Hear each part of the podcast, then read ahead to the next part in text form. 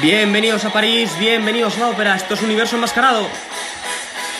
El podcast para locos de la gran pantalla en el que repasaremos y descubriremos los grandes títulos del séptimo arte. Os habla el fantasma de la ópera. Toma asiento, nos has encontrado. Saludos desde las catacumbas de la Ópera de París en este nuevo episodio de Universo Enmascarado. La Garnier hace un alto en el camino en su análisis del cine francés para hablar de una joya del salvaje oeste filmada por el guardián del desierto, John Ford, una obra de culto monumental que sigue emocionando a las generaciones y así esperamos que siga siendo durante toda la eternidad. La película que vamos a tratar hoy es uno de los mayores prodigios de la historia del cine, no solo por su forma y estilo, sino porque no es en absoluto un western clásico. Aquí el bien no triunfa sobre el mal, ni la civilización se impone a la naturaleza.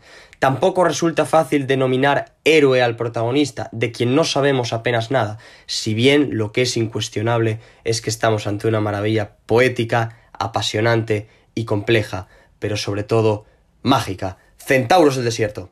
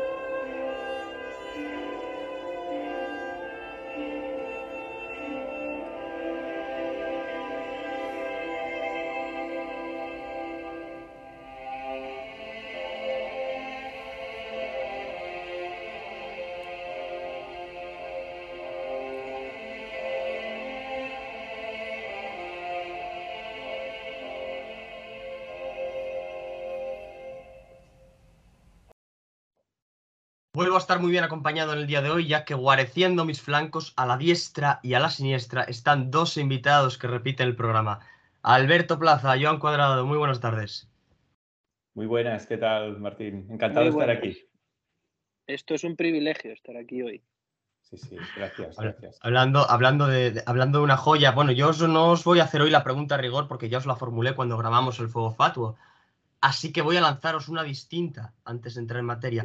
Vosotros, vosotros, ¿qué sentís cuando veis Centauros del Desierto? además el nombre ya. ¿Qué película vais a ver? Centauros del Desierto. Pues si, quiere Alberto. No, no, por favor, empieza tú, empieza no, no. Bueno, pues, ¿qué siento cuando, cuando vemos centauros o cuando veo centauros del desierto? Mira, el otro día la volví a ver la, por enésima vez ya para, tenerla fresca en mi mente, para estar preparado para esta charla. Y, la verdad es que cada vez que la veo es como un descubrir otra vez eh, todo un mundo eh, increíble, vasto, infinito, de miles de detalles, sutilezas, eh, y entras, entras en un viaje que, dura dos horas y que, y que, te lleva a otro, a otro mundo, literalmente, mm, y que sales de esa película transformado. Yo creo que que no sales igual, no, estás igual cuando empiezas la película que cuando la acabas, tú has cambiado con la película y me pasa cada vez que la veo. O sea, es, realmente asombroso el viaje que haces con, con Ethan Edwards, el protagonista, y con, todos los personajes y con cómo John Ford lleva la película eh, de una forma, ya digo, mm, absolutamente increíble. Y ya digo, lo que yo siento es, es eso, el entrar en otro, en otro mundo, en estar desconectado de la realidad durante dos horas y, cambiar, o sea, y ver, hacer un, viaje en el que hay una transformación, no sé, me siento de otra manera cuando empiezo que cuando acabo, o sea, deja un pozo en mi interior que es, que es bestial, o sea, que, y me volvió a deslumbrar otra vez el otro día ah, y, me parece una película em, infinita, infinita. No sé, vosotros, ¿qué sentís? Pues yo cuando veo centauros del desierto, siento la majestuosidad del cine y siento hasta dónde puede llegar el, séptimo arte. Y siento que esa es una de esas películas que te dicen, oye chico, esto es arte mayor. Esto ya dejó de ser un entretenimiento de principios del siglo XX para pueblos de estos de Indiana Arkansas y pueblos polvorientos, que iba la gente a un edificio que era prácticamente casi parecido a una iglesia, se sentaba ahí y, veía 15 minutos de una película muda, como de Great Train Robbery de 1903, el famoso, el famoso fotograma que imita a Joe Pesci en, en uno de los nuestros, es de, esa, de ese western, ese western mudo. Eh, los westerns antes solían ser media hora, a lo mejor la película de dos bobinas. Y yo creo que ahí ya se nota un salto, ¿no?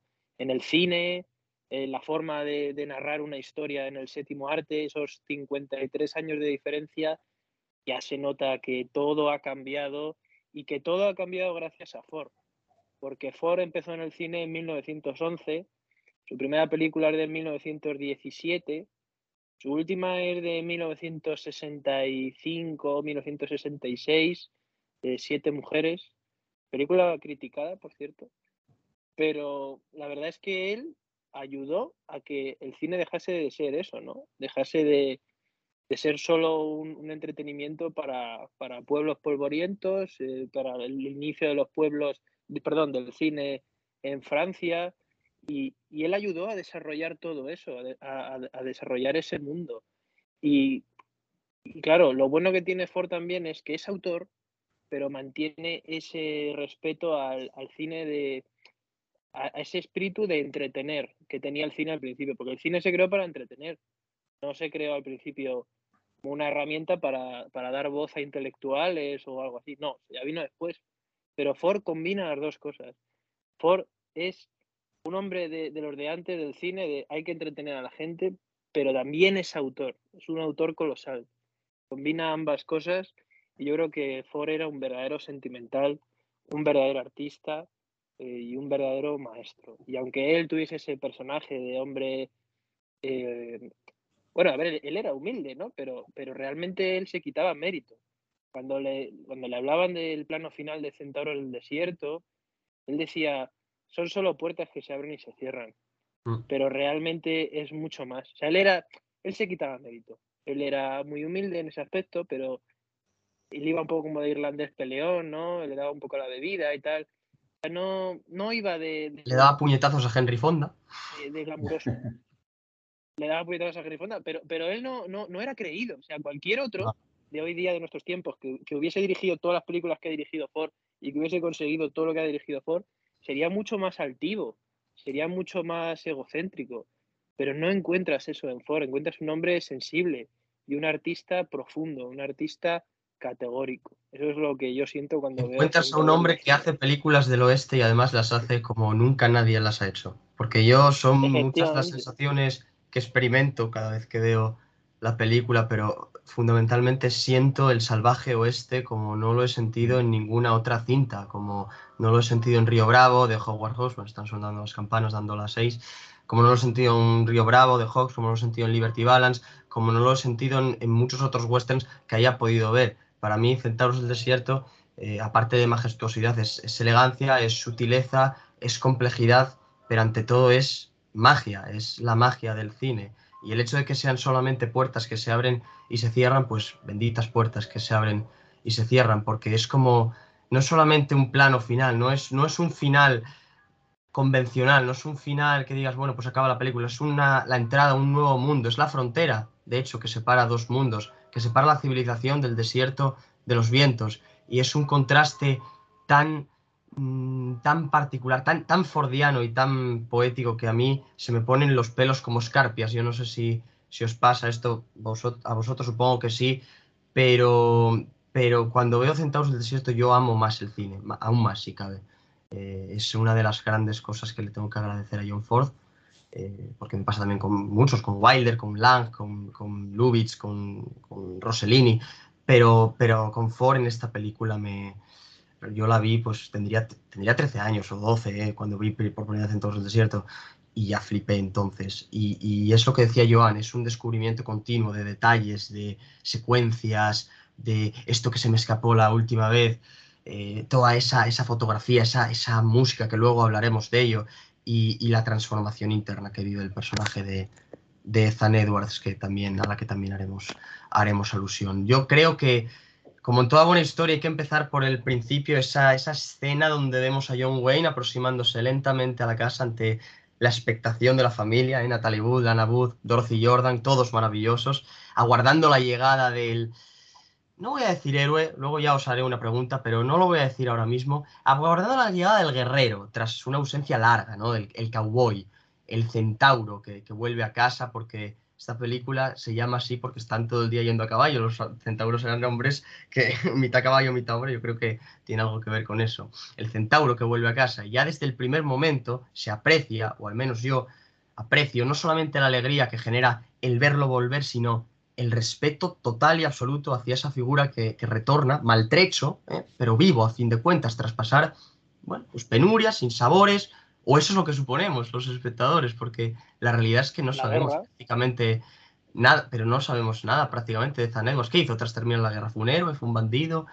Ese es otro elemento muy atractivo de la película, ¿no creéis? El misterio y los secretos que rodean a, a Ethan y que el público decida por sí mismo, ¿no? No sé qué opinión os, os merece esto. Sí, sí, sí, sí, sí. Mira, yo así por no, no me voy a extender mucho para que siga Joan, pero claro, yo cuando ves al principio, cuando tú no has visto la película y ves el plano, ya visualmente te atrae, ¿no? Porque es un plano majestuoso el del principio, todo contrasta con el del final.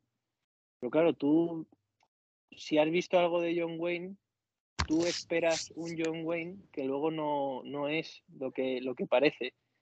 No es eh, el, el, soldado, ¿no? no es el oficial de caballería, no, no es ese tipo, no es, por ejemplo, eh, no es Ringo misión audaces. de la- de la- claro, No. no, no es Ringo Kid de la diligencia, es, es un hombre demasiado oscuro. Y de hecho la película No es eh, Nathan Priestels de la Legión Invencible. Efectivamente. eh, de hecho, la película para su época, hoy día también, pero para su época es profundamente inmoral. O sea, hay unos planos que no sé si luego lo querrá desgranar Joan, pero por ejemplo, mi, mi escena favorita, que es, bueno, hay dos en la que Wardbone se da cuenta, el, el reverendo se da cuenta que. Está, está en medio de, de algo entre, entre Marta y, y Amos. No, Amos no, Ethan, perdón, que ese es en la novela. Y claro, ahí te das cuenta de todo. Vamos, si eres más o menos avispado, te das cuenta de muchas cosas. Y yo creo que ese es el origen de la tragedia. Pero hay un origen previo, yo creo. Y es cuando, cuando Ethan coge en brazos a, a Debbie y, y la levanta, ¿no? ¿Por qué lo hace con Debbie y no con, con la otra chica? Porque la, la Lucy no, o sea, no sé si era Lucy, no me acuerdo. Sí, Pero Mm. con, con la otra chica no, no lo hace. No se comporta así. Entonces ya Ford, como es tan maestro, ¿no? En, porque claro, esa década muda que él dirigió, del 17 al 27, eso solo lo podía haber hecho un, un- la, la escena que digo de Wardbone, en la que él se da cuenta que ha interrumpido algo y ella tocando el capote, por ejemplo. sí, Luego cuando, cuando Ethan le da un beso en la frente a Marta, sí. la mujer de su hermano, el Wardbone sigue con cara de circunstancia diciendo, no tendría yo que estar aquí. Y se va John Wayne y ella va al marco de la puerta y se, y se le queda mirando más allá. Y tú eso lo ves y dices, John Ford es, es, es Dios Padre. O sea, no ha utilizado palabras.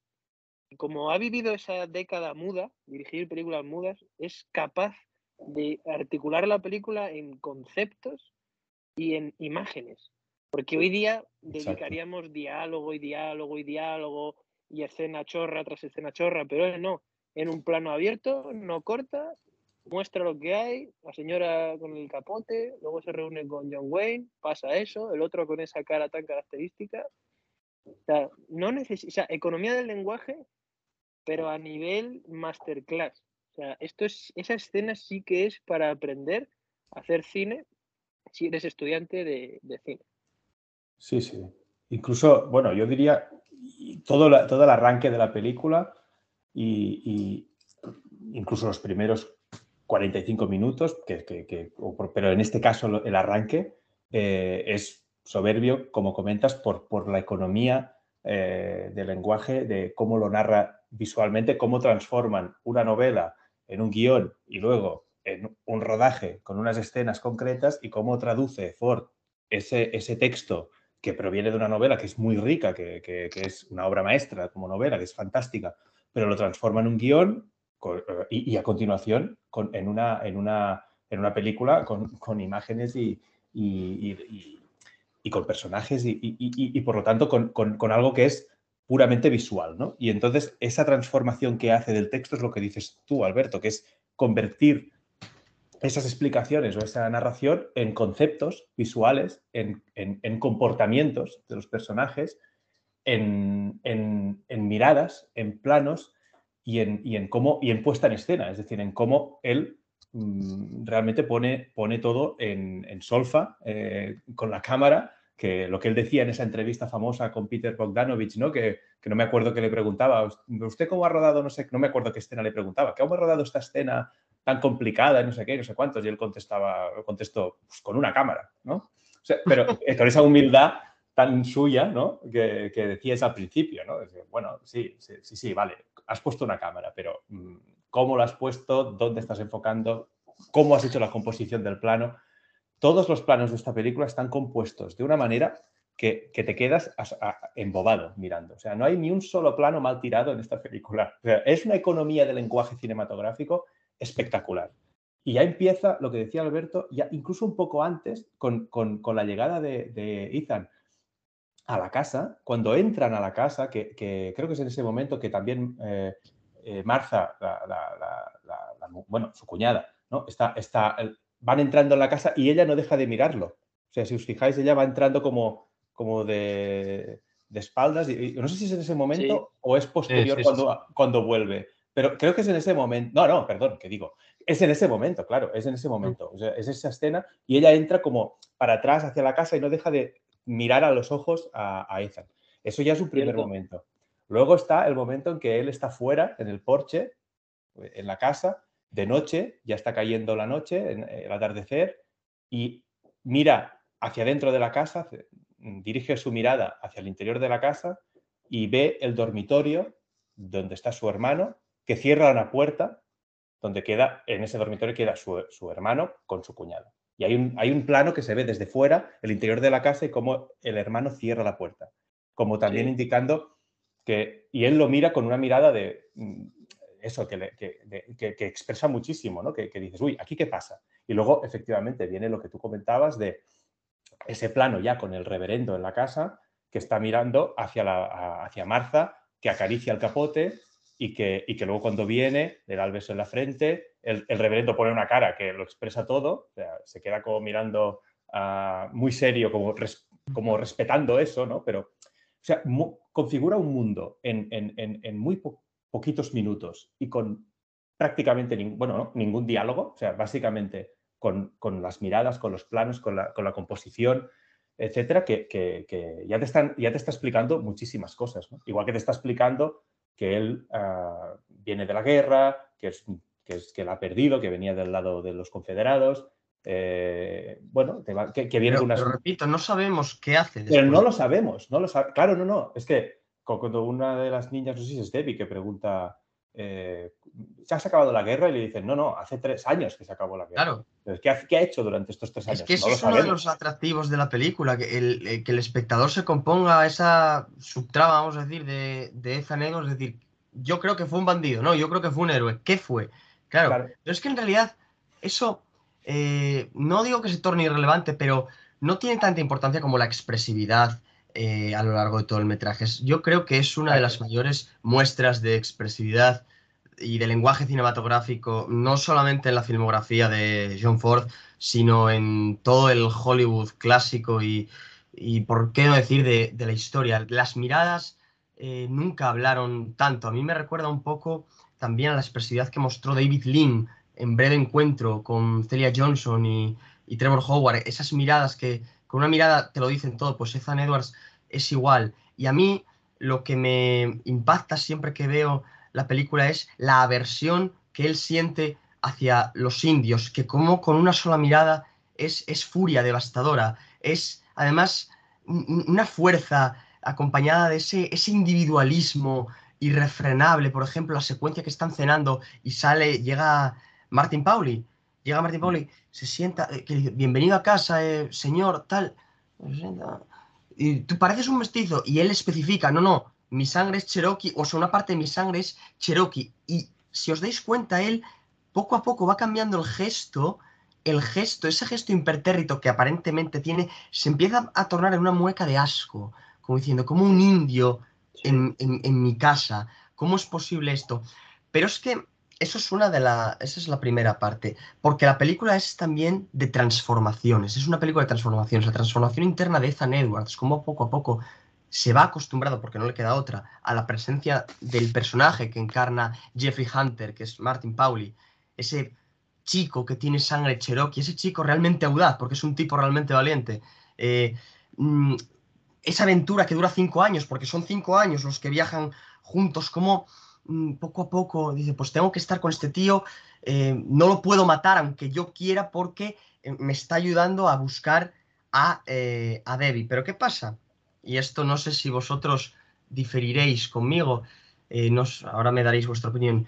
Él, Martin Pauli, se da cuenta o sospecha cada vez más que la verdadera intención de Ethan Edwards no es en realidad encontrar a Debbie, sino matarla porque se ha convertido en una india, se ha convertido en una comanche, está con cicatriz, está con los indios y dice, ya no es una de las nuestras. Y eso para él, al margen de que mm, esa transformación a la que antes aludía, eso para él es el mayor deshonor, porque es un confederado completamente convencido, es brutal, es oscuro, y en palabras del propio John Wayne, este western es el más complejo de Ford, el más oscuro y por supuesto el mejor. Yo quería decir una cosa que además tenemos que tener en cuenta que este no es un western vitalista de Ford. O sea, este western viene influenciado por una, un evento muy importante. ¿Cuál creéis que es ese evento? Pues no caigo ahora. Pues yo cuando rueda este web desde que la guerra.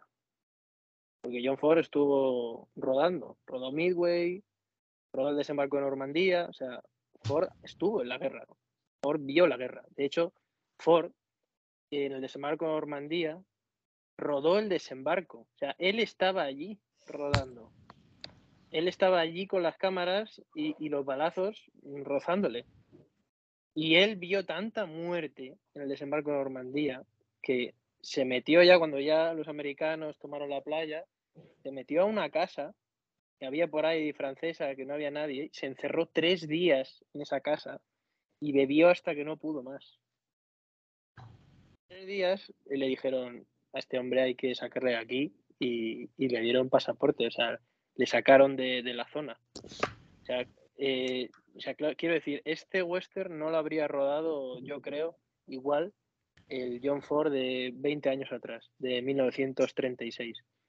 Yo creo que no lo había rodado igual. Yo creo que esa tristeza que, que, que arrastraba a él, porque el, el John Ford de la, después de la Segunda Guerra Mundial se nota que es otro, o sea, su filmografía después de la Segunda Guerra Mundial es otra, No, no, ya, no, ya no es lo mismo. Y de hecho, en los años 50 se notaba en la literatura, en el cine, se notaba eh, cómo empezaba ya ese realismo negativo, ¿no? ese realismo influenciado por las vivencias de la, de la Segunda Guerra Mundial. Y John Ford es, toma esta historia tan oscura y tan subliminal, mm, yo creo que porque él también le, es como Ethan, o sea, Ethan vuelve de la guerra, pero él también. Entonces, es, es un, es un John Ford muy oscuro. Es que Edwards tiene parte de John Ford, mucha parte. De sí, sí, pero, pero, pero claro, lo que pasa aquí es que realmente es lo que decíamos antes, o sea, es, es que es un western escandaloso para su época. O sea, la gente cuando, claro, nosotros vemos la película y nos, nos fascinamos con Ford, ¿no? O sea, o disfrutamos la película o nos imaginamos eh, qué habrá hecho esos tres años y tal. Yo tengo mi respuesta a qué hizo durante esos tres años, pero no la quiero dar por no chafar un poco el misterio, ¿sabes? pero yo tengo mi propia respuesta a eso. Pero, pero claro, por ejemplo, Debbie, la, eh, la chica que rescatan al final, todos sabemos que, que, ha pasado por la cama de más de un indio, por ejemplo. Y de un jefe tribal también, probablemente de cicatriz. Eso la gente en su momento, cuando, cuando lo vio, cuando, cuando estaba la película proyectándose, la gente lo sabía, o sea, sabía lo que pasaba ahí. Y no, no, no vieron igual esa película que la vemos nosotros. Y cuando, cuando, cuando por ejemplo, el reverendo al principio le dice, te voy a tomar eh, declaración para ser de los exploradores de, de Texas. Y le dice el otro, eh, no, no, no, yo no puedo. Y le dice el reverendo, ¿pero por qué? Porque has cometido algún crimen. Y claro, el hermano y tal se quedan así como, como ostras, no puede tomar juramento, tal. Y hay un momento de silencio como de tensión. Claro, John Wayne se calla, o sea, Ethan se calla, como el que calla otorga. Y entonces ya luego ya sale con el rollo de no, porque yo ya juré, eh, ya presté juramento a los Estados mm. confederados y tal. Pero la gente sabía lo que había y lo veía de otra forma. Y yo creo que alguna señora que vio la película, alguna señora ya entrada en años, alguna señora que vio la película en 1956, una señora yo creo que salió de ahí escandalizada. Sea, me juego lo que queráis. O sea, nosotros ojalá pudiésemos verlo, de esta película, desde el prisma mental de, la gente de aquel entonces. Y entonces sí que sentiríamos la verdadera oscuridad de Centauros del Desierto, yo creo. Es que esto no, no, no es un western clásico al uso en absoluto. Aquí el bien no triunfa sobre el mal ni hay una civilización que se impone a la naturaleza. Es un western completamente oscuro, pero a la vez muy moderno, con la técnica inusual que emplea Force, ese lenguaje Mm, tan particular, el lenguaje cinematográfico. Eh, claro, la película, ahora que tú enlazas con esto, fue, es muy inmoral, fue tildada de racista, pero tardíamente, eh, tardó mucho en ser tildada de, racista. Mucho. Pero tardó mucho en ser tildada. Pero. Pero. Acabo de perder el hilo, espera. Sí, pero eh, perdón, eh, que interrumpa mientras. No, no, no, ah, eh, pero y no sé si incluso, yo no sé si sabéis, yo es que no lo sé, no lo he buscado, pero en, su año, en los Oscars, fue también, creo que fue bastante ignorada, o puede ser. No, no estuvo nominada. O ni estuvo nominada, ¿no? Es que claro, es que es por lo que tú dices, seguramente, esa recepción de la película se vio como algo, me imagino, ¿eh? Mm, siendo un western tan, tan, tan oscuro, tan tan inmoral, como dices, para la época, tan, eh, incluso tan violenta. Bueno, la violencia, bueno, siempre ha estado en muchas películas y no, no, quizá no es lo más grave, ¿no? Pero, pero sí que por esos elementos quizá o no se entendió la película en su momento o no, o no se supo valorar desde el punto de vista de sus valores cinematográficos, no sé, pero realmente en el año, en su año, o sea, es un escándalo que no fuera nominada a la fotografía, a la música, a la dirección, a la interpretación, De, a la interpretación de John Wayne. O sea, es que es, un, es, escandaloso, ¿no? Pero bueno, ya sabemos lo que son los. ¿no? Que, que, sí, que tardó mucho en, en, que la gente la tachara así de, racista y que reconociese el la modernidad cinematográfica. De hecho, no os veis, fijaos, ¿eh? que a los indios no se los ve eh, cometer un asesinato y hace Edward sí, o sea, los mata a todos, los pieles rojas que intentan escapar, los mata. De hecho, hay una escena que, me encanta. Cuando él está ahí en la, en la cima, están enterrando y de repente saca el revólver, que le da un arrebato de, locura, saca el revólver y hace ¡pum, pum, pum! Termina, no sé qué, y le dispara a. como diciendo, le disparo los ojos, ¿por qué? para que vague eternamente eh, por, por el desierto, los vientos, para que no encuentre jamás la luz, para que esté vagando, o sea, da- date Exacto. cuenta Sí, sí. el odio y, y- y la, la furia con la que él eh, eh, trata a los, a los indios. Eh, es bestial esa escena que además sus propios compañeros se quedan flipados diciendo, sí, sí. pero ¿qué ha hecho este hombre? ¿Pero con quién estamos, eh, vamos, yendo por el desierto? Sí. Entonces, yo esa escena me, me- mm, realmente me, me impacta, ¿no? Porque no te lo esperas, porque están ahí oficiando esa ceremonia tal, y de repente el tío saca la pistola, ¡pum, pum, pum! Y dicen, hostia, ¿pero qué ha hecho? No, no, que se joda y que vague eternamente por el desierto. O sea, es, es una, un odio, un odio feroz, feroz. Es ciego, ciego el odio, es Pero ciego. ¿sabes por qué yo creo que los indios no son retratados? Mira, por ejemplo, La venganza ulzana de 1972. Ahí los indios, cuidado, ¿eh? Hostias, menuda representación. O sea, piensa que hay una escena de un tío que se pega un tiro para que no le maten. O sea, ojo, o sea, eso ya dice mucho de la época. Pero claro, eso es lo que ocurría. O sea, quiero decir, Mm. cuando tú ves Centauro del Desierto, Centauro, Centauro del Desierto, novela como la película, es una fuente histórica, ya no es solo una fuente cinematográfica, porque los comanches tenían un imperio. O sea, los comanches eran una tribu tan poderosa que eran un imperio. Claro, no era un imperio como podemos entender los, los imperios europeos o, o cualquier otro tipo de imperio, pero eh, era un compendio de tribus muy poderosas, muy numerosas, que llegado el momento, eh, lo- las autoridades virreinales españolas y francesas también preferían sobornarlos y decir, vale, toma, te doy lo que quieras, pero vete de esta región porque eh, eran eh, gente muy guerrera, o sea, eran gente muy poderosa y esa amenaza que sentían los colonos de los comanches es cierta. Los comanches eran un imperio, un imperio nómada, pero eran muy poderosos y eran muy relevantes en la región. Y yo creo que John Ford no, no los retrató como realmente él sabía que eran. Luego hay gente para todo, luego dentro de los comanches pues habría gente mm, normal, o sea, gente que no era asesina ni nada. Pero yo creo que no los retrató porque él admiraba a los indios. O sea, John Ford, mira, ahora que hablábamos de que fue tildada posteriori de, de racista, Mm. por ejemplo, se ha dicho que yo, que aparte de la película que es racista, que yo creo que no lo es, yo creo que es sencillamente es un ensayo sobre el racismo, No, no, yo no digo yo digo que No, no, no, ya, ya, ya, lo sé, lo sé, lo sé, lo sé, lo sé, pero, pero, pero me refiero a que esa gente que ha tildado a posteriori a la película se equivoca totalmente. Eh, aparte de porque es que la propia película eh, se nota que no pretende remover el odio contra nadie, sencillamente es lo que digo, es un ensayo sobre esas cuestiones profundas que hay en el corazón de cualquier hombre, esos sentimientos de aversión y ese alma quemada.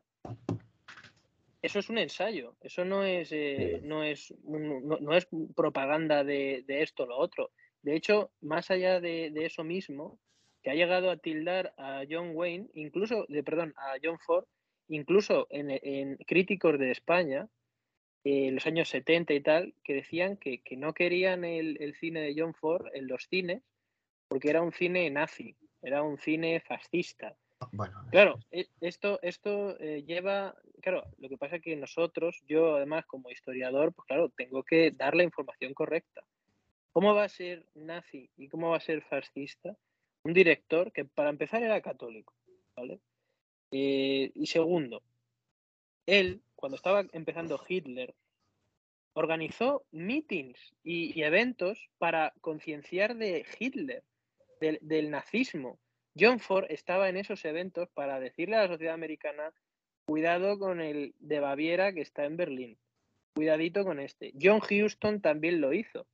Hubo otros directores que no es que fuesen nazis, es que a lo mejor no lo supieron ver en- al principio, antes de la guerra, pero John Ford estaba ahí para decir a la sociedad americana, cuidado con este tipo, o volveremos a los campos de Francia como estábamos en la Primera Guerra Mundial, que él quiso ir a Marlene Dietrich, enemiga acérrima del nazismo.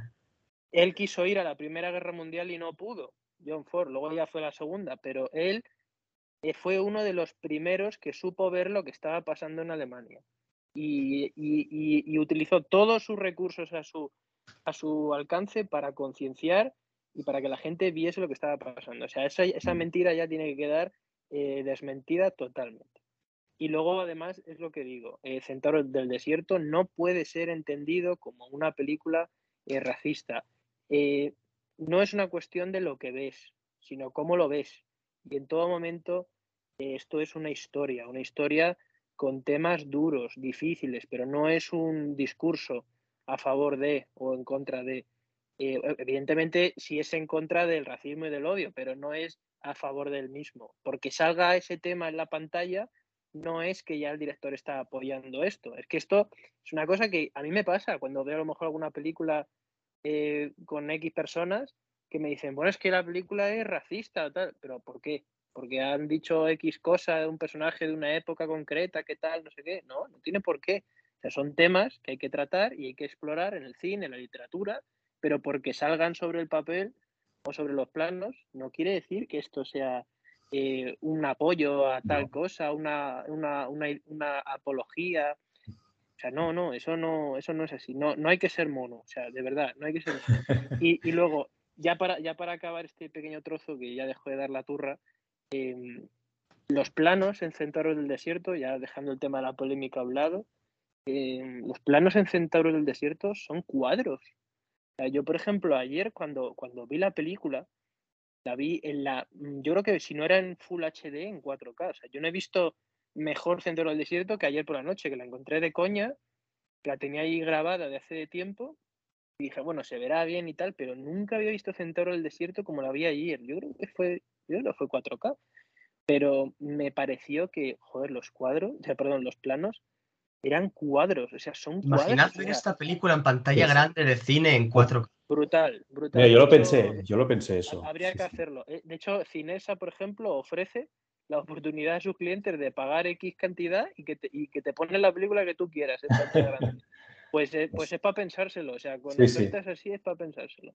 Pero yo creo que los cuadros de Centro, del Desierto son cuadros. O sea, no son planos, son cuadros porque de verdad podrían estar en el Museo del, del Prado perfectamente. O sea, están perfectamente estructurados. Luego, además, la, fotografía parece como pintura de cuadro. Sí, o sea, la fotografía parece como una pintura eh, realista para que tú veas la decadencia moral en el rostro, de la textura. O sea, es increíble, es increíble.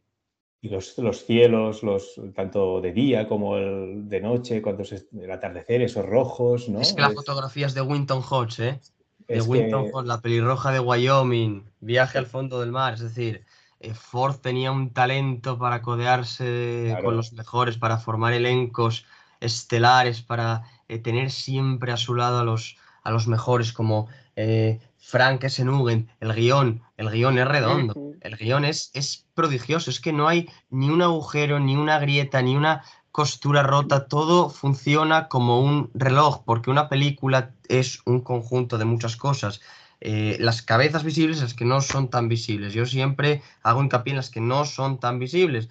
Y a veces ocurre eh, con los diseñadores de producción, con los diseñadores de vestuario, todo, todo eh, el personal, toda la persona tiene una parcela, tiene que cumplir una función para que ese conjunto prospere y brindarle al público pues pues un documento, porque esto es un, documento que hay que, guardar como en paños, como esos pergaminos que no se pueden tocar, es, algo inmaculado, pues todas esas personas tienen que cumplir una labor en su parcela. No solamente el director o los intérpretes, que están todos maravillosos. Natalie Wood me, encanta, está soberbia también, eh, porque a mí me encantan las películas de Natalie Wood. Eh, el montaje de Jack Murray, por ejemplo, es decir, todo todo. Y, eso es, eh, ahí reside la grandeza de un director también, el decir, no, no quiero a este, quiero a este otro, porque sé que me va a ofrecer estos resultados, tal, no sé qué. Y la fotografía, y la banda sonora. Esa banda sonora. También. Imagínate esos cuadros a los que se refiere Alberto con, con, esta banda sonora, pues aquí lo tienes. Ya al principio, cuando están los, los rótulos iniciales, suena esa, esa música que ya es tan inmersiva es decir, tú te metes tan de lleno en el, en el desierto que sientes como si llevases botas, si llevases botas de cowboy y las tuvieses eh, llenas de polvo porque vienes de, batirte en duelo y vienes de, de cabalgar. Es impresionante la, inmersión de, en Centauros del Desierto. Y eso no me ocurre, por ejemplo, en otras películas de Ford, que también me encantan, pero no al nivel, al nivel de esta. Yo, por ejemplo, veo, no sé, veo la Legión Invencible, me gusta la Legión Invencible, pero no, no entro tanto como, como en esto. Veo Misión de Audaces. mejor fotografía, ¿eh?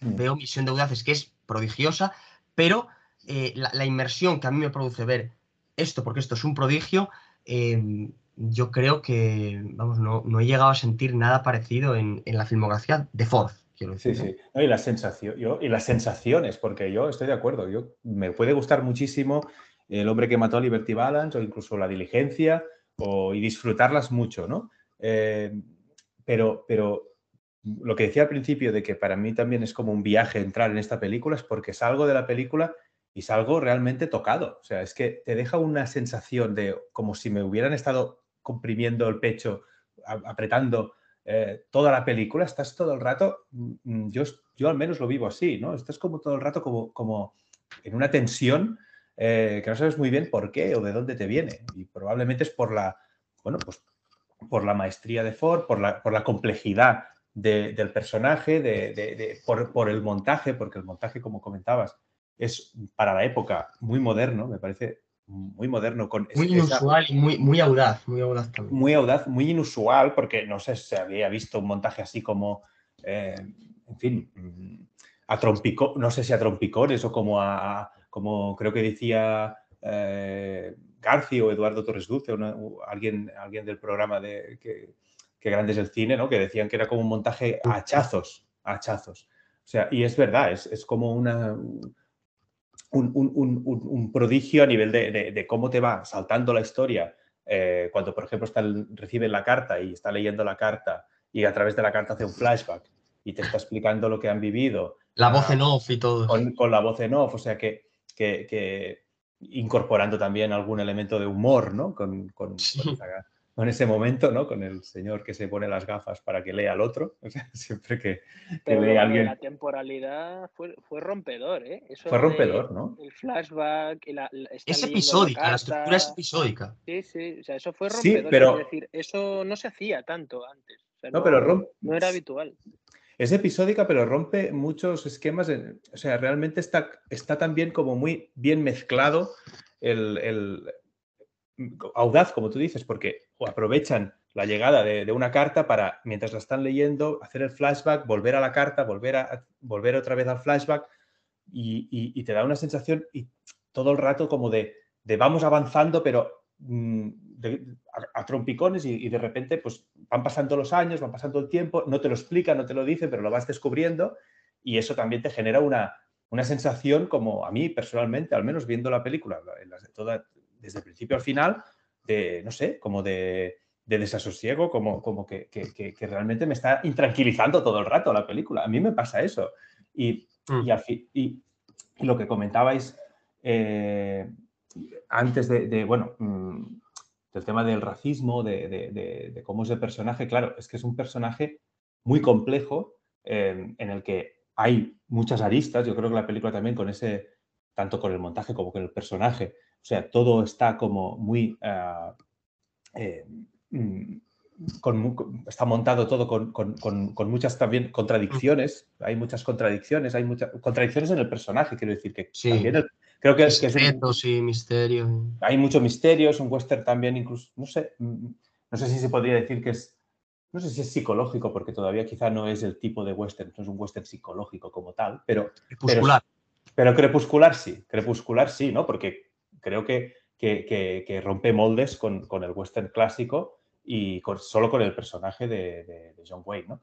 Entonces sí que, sí que me parece que, es muy moderna para la época y en cuanto al tema del racismo, yo creo que la película es, lo que decíais antes, o sea, mm, está enseñando unos hechos que, en un contexto histórico, en un determinado momento, en un determinado lugar, eh, ese, ese, respeto que decías, Alberto, por los indios que tenía John Ford, también yo creo que, lo, que, viene de la novela, porque en la novela también hay una explicación bastante bien fundamentada de, las características y de las eh, tradiciones de los comanches y, de los indios, y está tratado con mucho respeto. Incluso el hecho de que Ethan Edwards conozca las tradiciones de los indios, que conozca eh, perfectamente y... lo de las cabelleras, conozca lo de los dos tiros en los ojos para que vague eternamente, como decías tú antes. Claro, es que, eh, claro que les tiene un odio visceral por, por, algo del pasado y que también está ahí en el aire y, con, con, sutilezas, ¿no? Pero les tiene un odio visceral, pero al mismo tiempo conoce sus tradiciones y mm, de alguna forma sabe perfectamente, no es un odio que viene de, una ignorancia o del desconocimiento o de la, o de la, como un odio que puede venir como un racismo, que es, un racista, evidentemente, ¿eh? es que quiero decir esto. No, no, claro, claro.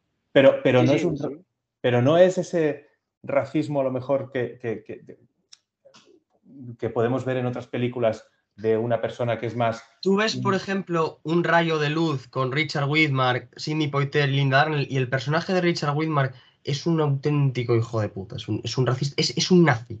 Es un ¿Por qué? Porque es, la película evidentemente trata otro tema, es decir, no es un western, es una película que denuncia férreamente al racismo, igual que la clave de la cuestión, igual que en el calor de la noche, igual incluso aunque esté narrado en tono eh, humorístico, eh, adivina quién viene a cenar.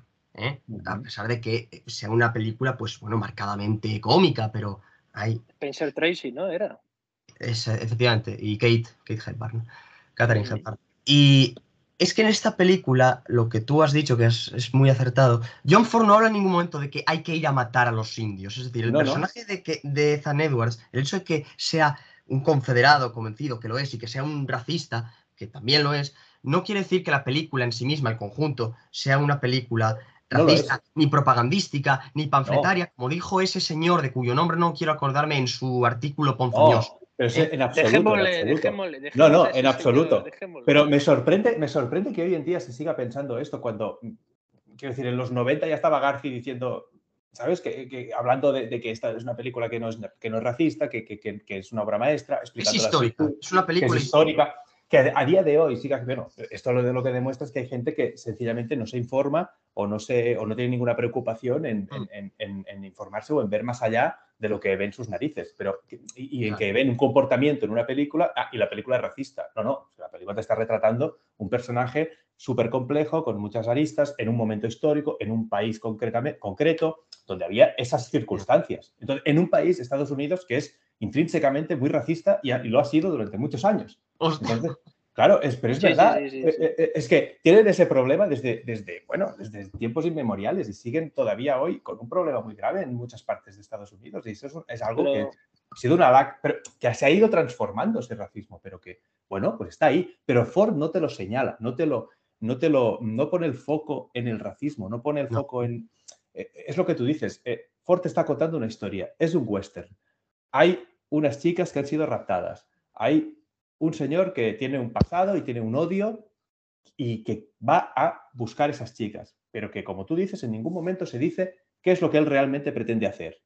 Es viendo la película que te das cuenta al final de que quizá ha estado todo el rato, todos los años, pensando, lo que quiero hacer es cuando si encuentro a, Debbie viva, eh, la quiero matar porque está, ya no es de las, de las nuestras, ¿no? Ya se ha transformado, es lo que decías antes. Pues ese tema no se explica en la película, pero lo puedes pensar, que él ha estado todos esos años maquinando esto o, pensando eso, como me encuentre a David de esta manera, yo tengo claro lo que voy a hacer. Es que tú sales de ver Centauros del Desierto y tú no quieres ser Ethan Edwards por nada del mundo. Es que el que, el que salga queriendo ser Ethan Edwards con todo el respeto, tiene un, problema grave. Es decir, un problema grave, sí, sí. Un, problema, muy grave. Es decir, es una persona que está mentalmente enferma. Es decir, yo quiero ser como Ethan Edwards, porque para mí Ethan Edwards no es un héroe. Yo a Ethan Edwards lo denomino como un guerrero. Vamos a decirlo así, un guerrero confederado.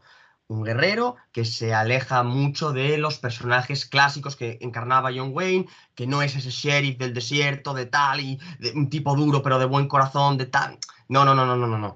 Es un cabrón es un cabrón que también lucha por su supervivencia. Porque eh, este, Ford, tanto Ford como por supuesto eh, este, Hodge con su fotografía, que antes hacía yo alusión a su, a su legado y a sus películas, que son cuadros, lo que retrata son cuadros, retrata perfectamente, a pesar de que sean esos saturados, imposibles del Tecnicolor, retrata la crudeza del desierto. ¿eh? Es decir, yo lo que dije antes lo, mantengo. Yo siento el salvaje oeste como no lo he sentido en ninguna otra película. Y mira que el western, y, tenemos aquí un experto que es, que es, Alberto, te lo puedo decir, es un género amplísimo. Es decir, hay un montón de películas. Pero yo no ha habido otra cinta en la que me haya metido tanto en la arena del desierto que eh, en Centauros. Y otra cosa te digo, eh, lo que tú decías del mal cuerpo es cierto, pero yo creo que ese mal cuerpo emana directamente del personaje de Ethan Edwards, es decir, es un tipo que da mal cuerpo. ¿Por qué? Porque es oscuro, y, pero porque es impredecible. Dices, este señor lo mismo eh, va cabalgando y de repente le, da una venada y saca la pistola y empieza a matar, como la escena de lo de los, los ojos o ¿qué, puede hacer? Es, un tío tan impredecible, eh, tan inestable, porque es un hombre inestable. al margen de que tú lo veas y digas, ¿cómo va a ser inestable con esa cara, ese gesto impasible, imperturbable? Lo, lo es. De hecho, es un hombre que a pesar de que esté cansado de luchar, porque esto es para mí la cumbre del western crepuscular, ¿eh? y, supongo que para ti también, eh, es la cumbre del western crepuscular, él es un tío que ama luchar. A pesar de estar cansado, a él le gusta luchar. A él le gusta matar. Él tiene sed de sangre. Él quiere matar a los indios. Y, reitero, el, hecho, simple hecho de pensar que Debbie pueda haberse convertido en una india es como que, Dios mío, que, me partan la vida. Es, como que algo en su cabeza se rompe. Tú sabes por qué, por qué se rompe ese algo. Pero ¿por qué se rompe ese algo? Que mi análisis es que él no, no odia a una india más cuando piensa en eso.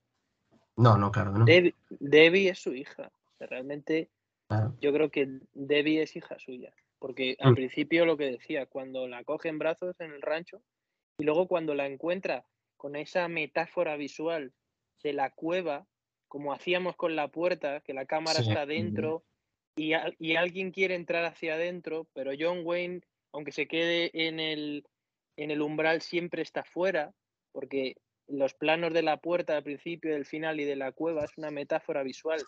Lo que hay dentro de la cueva o dentro de, la casa es el hogar, es la civilización, pero John Wayne, claro, siempre se queda fuera, porque John Wayne no puede vivir dentro.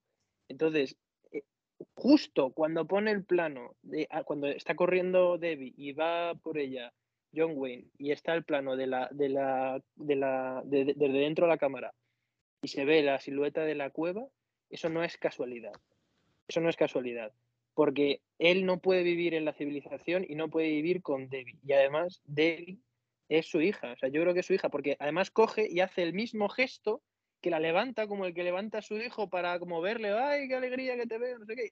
La levanta igual mm. cuando ya es mayor que cuando está en el rancho. Y esos dos, esos dos planos te lo dice todo. O sea, Debbie es su hija.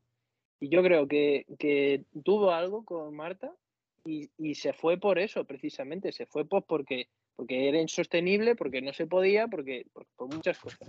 es que no hay casualidades en esta película, ¿eh? todo está no, perfectamente marcado, eh, con precisión de, cirujano. Es como si Ford cogiera un, bisturí y empezase a, a rasgar. Y no hay una costura rota, es todo un guion perfectamente planificado, redondo. de hecho, si, lo, si lo pensáis, yo creo que en ese momento, o sea, durante todo este tiempo ha estado pensando en matarla porque le ha cegado el odio que tiene y tal, pero en ese momento, cuando la ve y la coge, es como que algo en su cabeza dice, acuérdate que es tu hija pero al mismo tiempo, inconscientemente, se le han mezclado varias cosas, como es una india, pero es mi hija y mi hija es una india. O sea, como que se, se, se va como una especie de nube de su cabeza en ese momento. Bueno, de hecho, es que hay una escena que a mí me encanta también, eh, cuando ellos están ahí apoyados en la roca, exhaustos, muertos de cansancio, que él redacta un testamento Sí. Testamento hológrafo, Joan. Sí, sí, sí, un hológrafo totalmente, sí, sí. Como aquella sentencia ¿eh? Sería vale.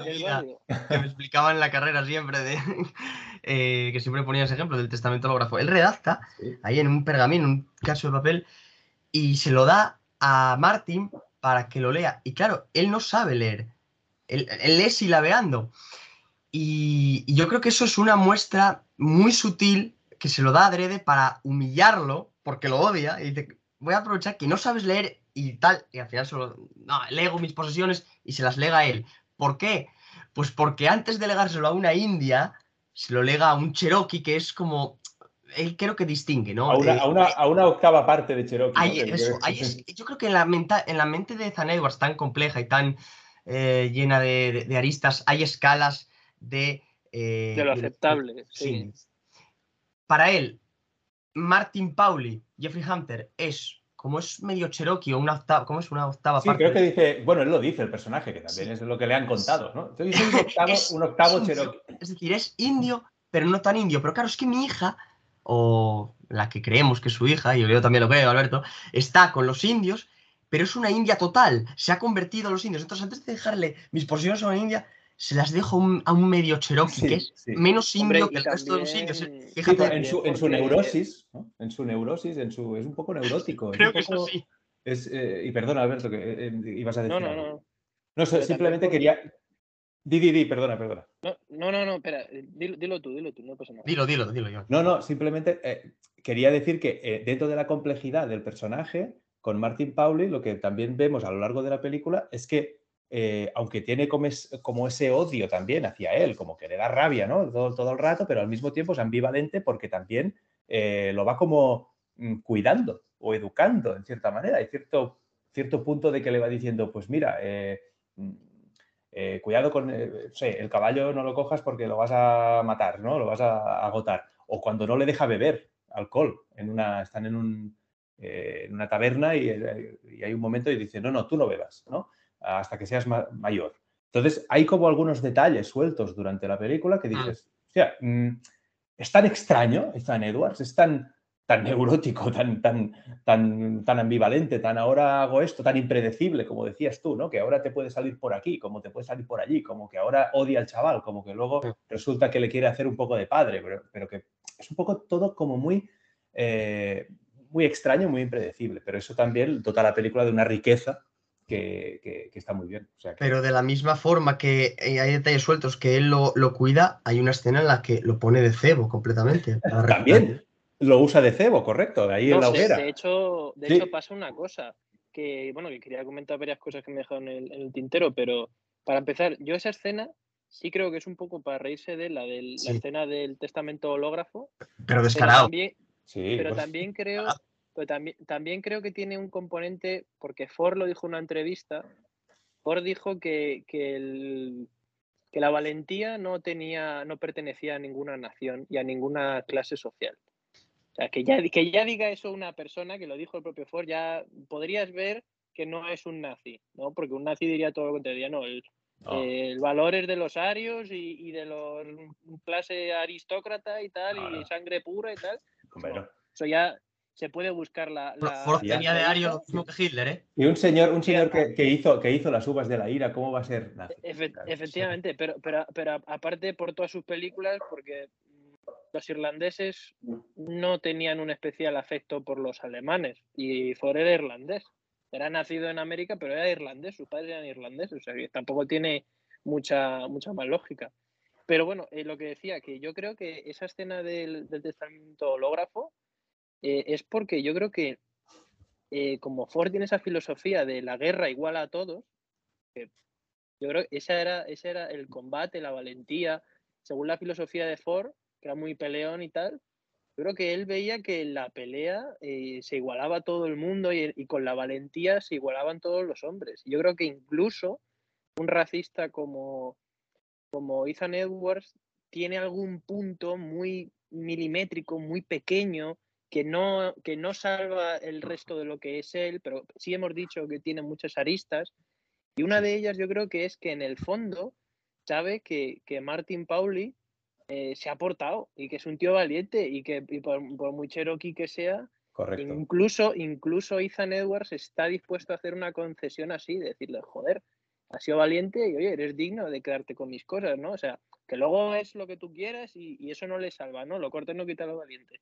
Pero yo lo veo por ahí, yo lo veo por ahí, porque eso es lo que añade también riqueza al personaje. Porque hoy día, por ejemplo, cuando, cuando leemos literatura ahora contemporánea o vemos pelis, parece que todos los personajes están cortados por el mismo patrón. O sea, yo estoy harto de ver personajes que o son ideales, porque son cachos de pan y, y son perfectos moralmente o son hijos de puta sin ningún tipo de salvedad. Cubrir las cuotas de rigor, Alberto. Eh, eh, claro, claro, pero, pero es que las cuotas no van a ningún lado. Al final, eso es una masturbación ideológica, pero, pero es que yo creo que em, se ha perdido, por ejemplo, en el cine esa complejidad humana. O sea, esa gente, esos personajes que en un momento puede ser un maldito bastardo, pero en otro puede ser un tío que, por pequeña que sea la concesión que haga o el pequeño acto bueno que haga, el, espectador se lo reconozca. Pero además es que yo creo que eso se ha, perdido.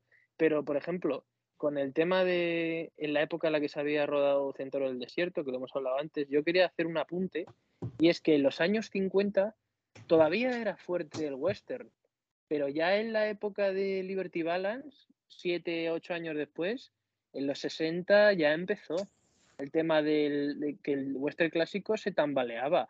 O sea, aquí yo creo que en los 50 todavía se mantenía con buena, con buena salud pero en los 60 empezaba ya la cosa a cambiar y de hecho el spaghetti western eh, se fue comiendo al, al, western clásico. las 3C, o sea, el Corbucci, Leo, las 3 sí, perdón. Sí, sí, sí, sí, sí, y, y, yo creo que aquí por lo menos todavía tenemos en la... Yo creo que Centro del Desierto es la última gran película de esa época, de la década de los 50, de, lo que todavía no es Spaghetti Western.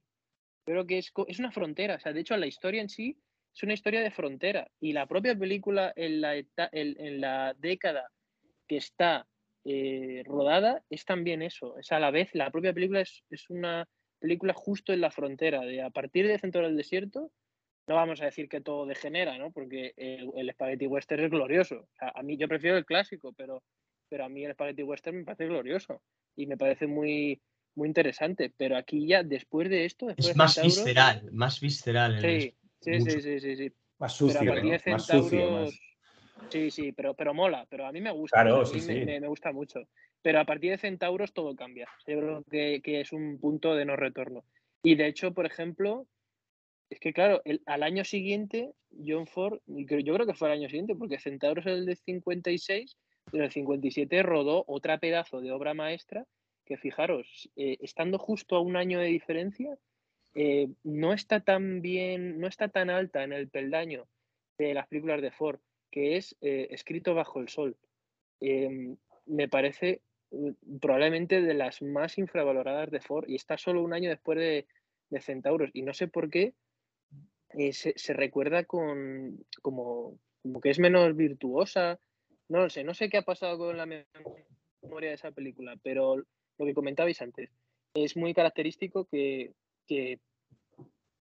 mm, con posterioridad se haya tildado a esta película de, cosas que, no es. Muy, no sé, me parece curioso, la verdad, es muy interesante analizarlo.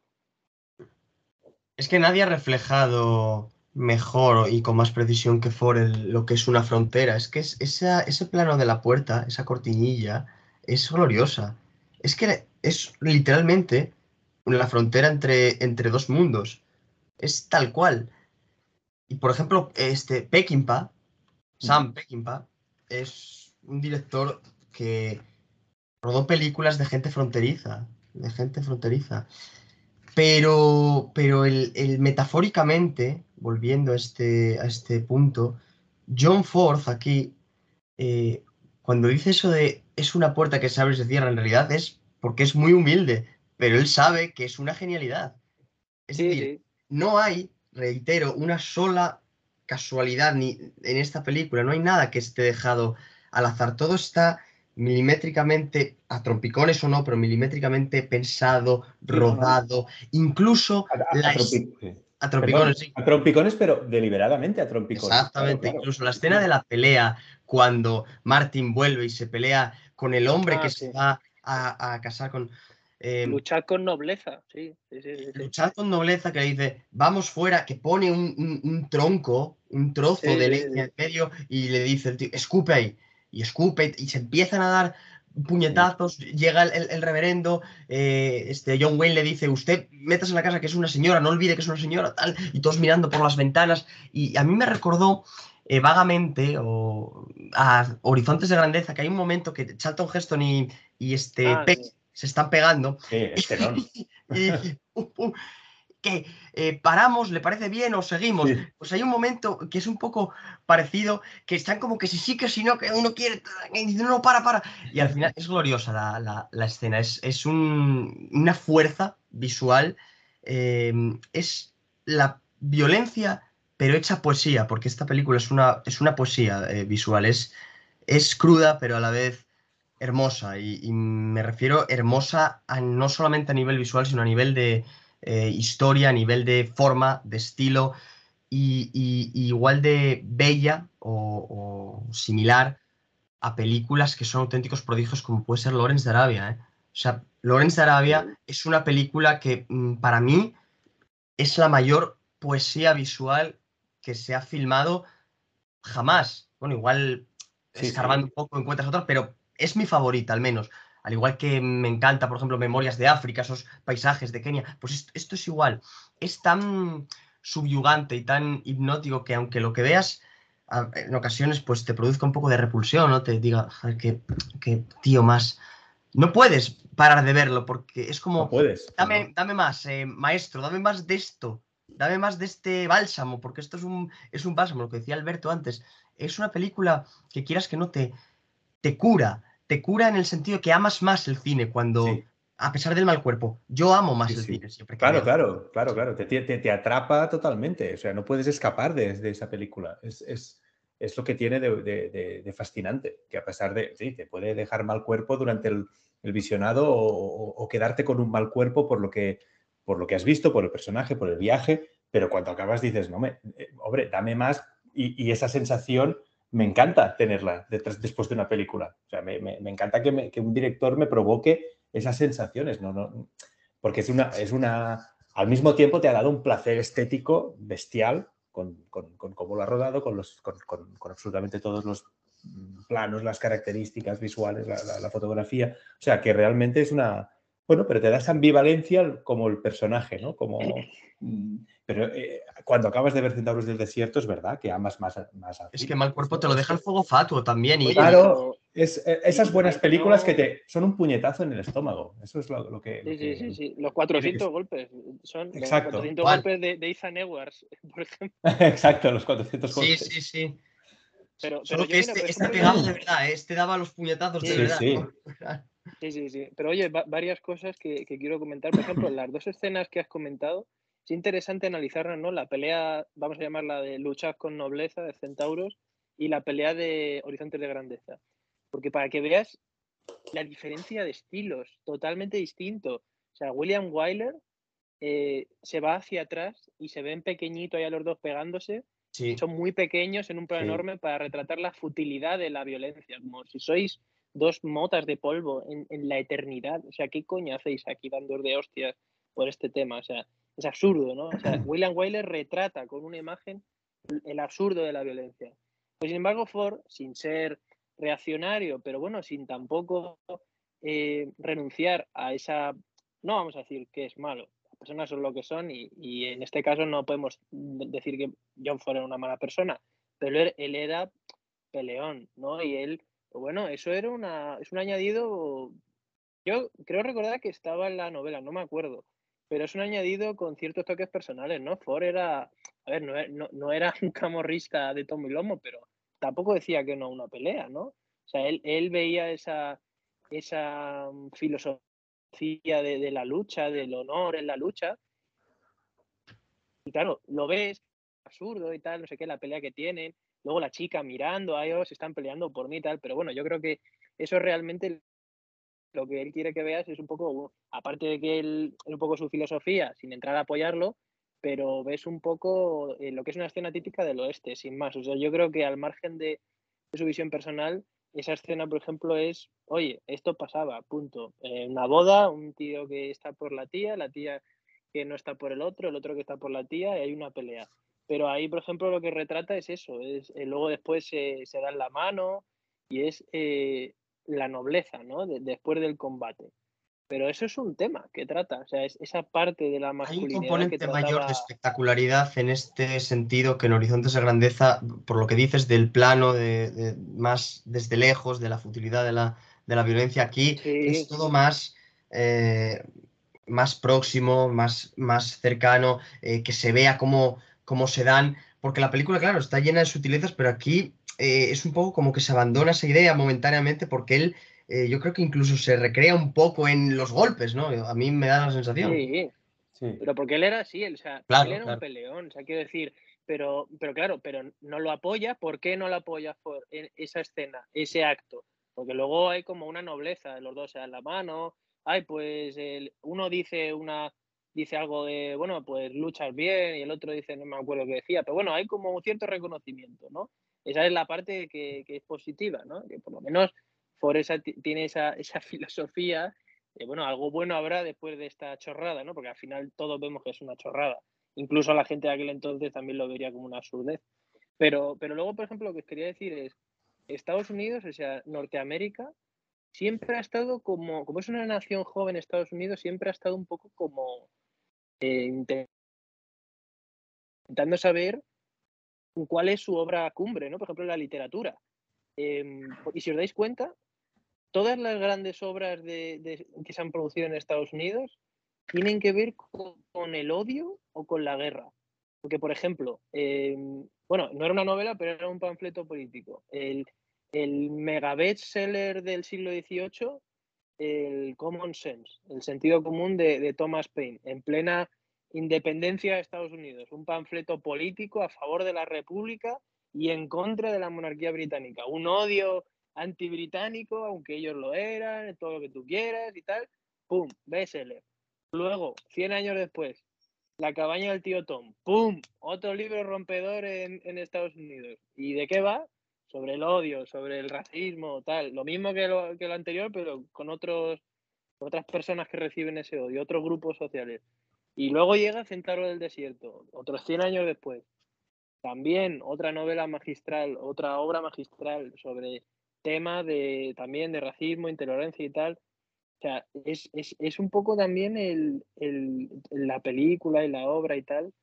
Mm. Es, es una prueba de que al final la sociedad americana es eso. Es lo que, lo que vemos ahí de cowboys, eh, luchas de indios y vaqueros, eh, odio, racismo y tal. Es eso y luego es otras muchas cosas, ¿no? No es solo eso, sino que hay mucho más, pero, pero es una prueba de que es América. Claro, los americanos ven esta peli y lo viven como lo suyo, ¿no? Como si, por ejemplo, hubiese eh, centauros de la Tierriña, de Asturias, y, Martín viese esa película como, como, el que ve el partido, el gol de Iniesta, ¿sabes? que lo ves con orgullo, ¿sabes? Pues ellos lo ven así, o sea, quiero decir, mucha gente que vuelve a ver esta película en Estados Unidos lo ve así, lo ve como lo suyo, lo propio, pero, pero claro, no lo ven con, con ojos críticos, pero te vas un océano más a la derecha y nosotros entiendo que lo vemos de una manera más objetiva, ¿no? Y vemos que al final eh, la sociedad americana siempre ha sido difícil y la forma de vida siempre ha sido bastante agresiva. Y eso, bueno, no ha cambiado mucho, pero es una prueba de cómo es una sociedad y cómo era una sociedad esta película y la propia novela. Y yo creo que la gran novela americana es eh, The Searchers, Centauro del Desierto de Alan LeMay. Yo creo que esa es la gran novela estadounidense. Sí, y, convertida en, una obra maestra del cine, ¿no? que, es verdad. No, yo, al hilo de lo que comentabais antes de la pelea, estaba pensando en, que Ford siempre parece que retrata esas peleas entre eh, a puñetazos eh, con, esa idea de la nobleza detrás, ¿no? De siempre hay como cuando hay un conflicto entre, entre dos iguales, ¿no? Pues vamos a resolverlo a puñetazo limpio y que gane el mejor, ¿no? Que gane el mejor. Y eso luego incluso lo trata con cierto humor en, la taberna del irlandés. O, sea, yo, creo que eso forma, forma parte de su, de su forma de, de, vivir o de, su, de entender la vida y, y, lo plasma en sus películas. Por eso yo creo que en Centauros hace la excepción de que esa escena sí se ve, sí se ven los puñetazos y se ve la violencia, cuando el resto de la violencia de la película realmente no se ve. Se esconde completamente, porque esa otra violencia sí que es realmente violenta. O sea, la, pelea a puñetazos es una disputa que se resuelve de esta manera y, que, con nobleza y que, gane el mejor, ¿no? En cierta manera, para entendernos. Pero el resto de, violencia que hay en la película, que es muchísima, eh, está, está, siempre fuera de plano, está siempre, no se ve, no se ve cuando rapta. La sutileza. por esa sutileza, porque es tan violento lo que ocurre en la película que Ford decide no mostrártelo en ningún momento, visualmente o directamente. O sea, siempre está, está ahí presente, pero no te lo, no te lo muestra, porque es mucho más violento imaginártelo que verlo muchas veces, ¿no? Y, desde el, rapto de las niñas, desde, y, bueno, y el asesinato de, la familia, desde los dos tiros en los ojos del indio, desde que cuando mata va a arrancarle la cabellera a, ese indio al final de la película y corta la escena justo en el momento en que va a cortar. O sea que él te va mostrando lo que va sucediendo, pero no te lo muestra de una forma explícita, con violencia explícita en ningún momento. Pero eso hace que tú sientas ese, esa tensión constantemente porque por ese montaje adrede a hachazos y a, trompicones en el que cada vez que hay una cuestión súper violenta o una escena violenta, te la corta y no te la enseña. Pero si es este acumulado de, escenas, de elipsis que hay en la película, te va generando, a mí personalmente me va generando esa, tensión y esa, incomodidad, más que si me la mostrara directamente, ¿no? Es, quizá en este sentido es todo lo contrario a lo que luego haría. Hay una escena que, sí se muestra, por ejemplo. O sea, claro, yo no quiero destripar nada, pero cuando acaba la película, eh, cuando acaba la película, eh, alguien le tendrá que hacer toc toc a la puerta de Ethan Edwards, porque acordaros que tiene una causa judicial pendiente. Y es lo del comerciante este que va a matarles. Sí, es verdad. Y, no sé si puedo hacer spoiler o no, Martín, tú me dirás si puedo. Pero bueno, al final. Vale, entonces al final John Wayne eh, se carga al comerciante, pero además que el comerciante se da la vuelta, está dándole la espalda a John Wayne. O sea, es como me ha pillado, me voy, y John Wayne a sangre fría le mete un tiro en la espalda. O sea, es verdad, es verdad. Eh, eh, ningún personaje, ningún otro personaje de John Wayne lo habría hecho. Y es lo que tú decías, o sea, lo gordo es como que no se ve. Mejor que no se vea, porque así es más potente. Lo que es más tontuno, más que hay incluso en el, en el fondo Ford sabe que es una tontería y por eso el perdón de la nobleza y tal después de la pelea, peleita, eso sí se ve. Pero hay una excepción, que es lo que te digo, es la escena de lo que yo creo lo que le podría llevar a, John Wayne a tener problemas con la justicia. Ah, te has matado al hombre cuando la, eh, eh, de la hoguera y. La de la hoguera, eso, claro. porque ahí. Pero es que paraos a pensar quién es Ethan, Edwards. O sea, cualquier otro personaje de John Wayne, si ve que el mamón este eh, se acobarda, es como, Ay, mierda, me han pillado, no le he matado, y se va corriendo, ningún otro personaje de John Wayne le habría disparado. Pero John Wayne en esos segundos sabe que lo tiene que matar y ya no solo eso, sino que lo quiere matar y sabiendo que le está dando la espalda, que ya no le está apuntando, que ya no tiene el arma, que ya le dispara sangre fría. Y eso en aquel entonces sabían si un tío lo había matado por la espalda o no. Se sabía, por los agujeros de bala y tal, porque a veces la bala entraba pero no salía. Y si hay un agujero en la espalda y en el pecho no hay agujero, te lo han matado por la espalda. Es así. Entonces, em, problema. Y luego además había otros dos tíos iban con el comerciante este y se los carga también. También, también. Sí, o sea, es que es un triple, eh, vamos, yo no sé si sería homicidio grave o, asesinato en primer grado, no lo sé. Igual, igual habría discusión eh, jurídica, si sería asesinato, homicidio, homicidio grave, o sea, felony murder, que es como llaman los americanos, que es distinto al, al first degree murder, o sea, es como asesinato y homicidio grave o homicidio, ¿no? Pero, pero ahí yo creo que le, tocarían a la puerta. O sea, cuando acaba Centauro del Desierto, yo creo que lo primero que ocurre es que alguien le dice, oye, tira para el juzgado. Aquí, ¿esto qué? porque de hecho el reverendo le quita. ahora, ahora, ahora tiro, ahora tiro, Manín. Ahora tiro. Ahora, tiro. pero, claro, pero, pero piensa que el reverendo le dice, me tienes que dar el arma. Y de hecho le da el arma al reverendo. Sí, sí. O sea, es como, yo creo que hay una, una cuestión judicial lo dejan, lo, dejan en, lo dejan en stand-by, porque dice, bueno, ahora vamos a. Efectivamente, por eso yo creo que cuando acaba la película, y aquí me vais a perdonar, pero yo creo que lo primero que hace Ethan Edwards es abandonar Texas, o sea, pirarse. Porque, porque la causa esta de los tres homicidio u asesinato, eh, yo creo que es lo que a él le trae un poco ahora después con la cosa de, vale, ahora toca pirarse. O sea, ya, ya he devuelto a Debbie, nos piramos. Y ya a partir de ahí. Mm, bueno, pero independientemente de que abandone Texas o no, él lo que quiere es estar en el desierto. Eso ya está. Sí, sí, sí, pero desierto hay mucho. Hay mucho desierto por ahí. O sea, por eso no va a haber problema. no, pero es decir, igual no, o igual no lo abandona, igual mm, quiere saciar esa sed de, sangre y de matar y dice, no, no, que vengan a por el juzgado, que vengan a cara descubierta, que ya me haré yo con otro, con otro revólver o con otro Winchester y pum, pum, pum, pum, porque es un pistolero, es de los más letales que hemos visto en el, cine. Es, un tipo que, eh, cuidado, o sea, no, yo creo que, eh, eh, bueno, William Manny, el de Clint Eastwood, tiene reminiscencias de Ethan Edwards, pero muchas, muchas notas. Totalmente. Es otra de las cumbres del western crepuscular moderno, evidentemente. Moderno. Pero creo que Eastwood con muy buen criterio, porque es un hombre con una inteligencia y una lucidez eh, apabullante, lo, ha sido siempre. Eh, se inspiró en, Centauros del Desierto, y, al igual que Martin Scorsese, al igual que George Lucas, muchos directores han inspirado en esta película. Creo que Tarantino era el que la veía, no sé si era Tarantino, no sé, pero, pero muchos, muchos cineastas se inspiraron. Y Clint Eastwood es uno de ellos. De hecho, la, la estética de William Money eh, no difiere mucho de la de Zan Edwards, el sombrero, la, gabardina, el quién es el dueño de esta posible, claro, lleva la voz de, de Constantino Romero, entra un tío en, la, ahí en la, en la taberna, eh, ves a Jim Hackman, no, yo soy el dueño, ¡pumba! Eh, eso, es antológico, esa película y, voló trenes por los aires, acordad que William Mania hasta voló trenes por los aires. sí, sí, sí, sí, Es es increíble, sí, sí, pero hay mucho de centauros y de personaje ahí. Sí, sí, desde Porque luego. Además, el de no pregunta, es como San Edward, no pregunta antes de No, no, no. no, no, él es pu, pu, pu, pu, pu. Y, y, varias cosas. Eh, hay una cosa que me parece interesante y es que Ethan Edwards no es el que mata a Cicatriz, curiosamente.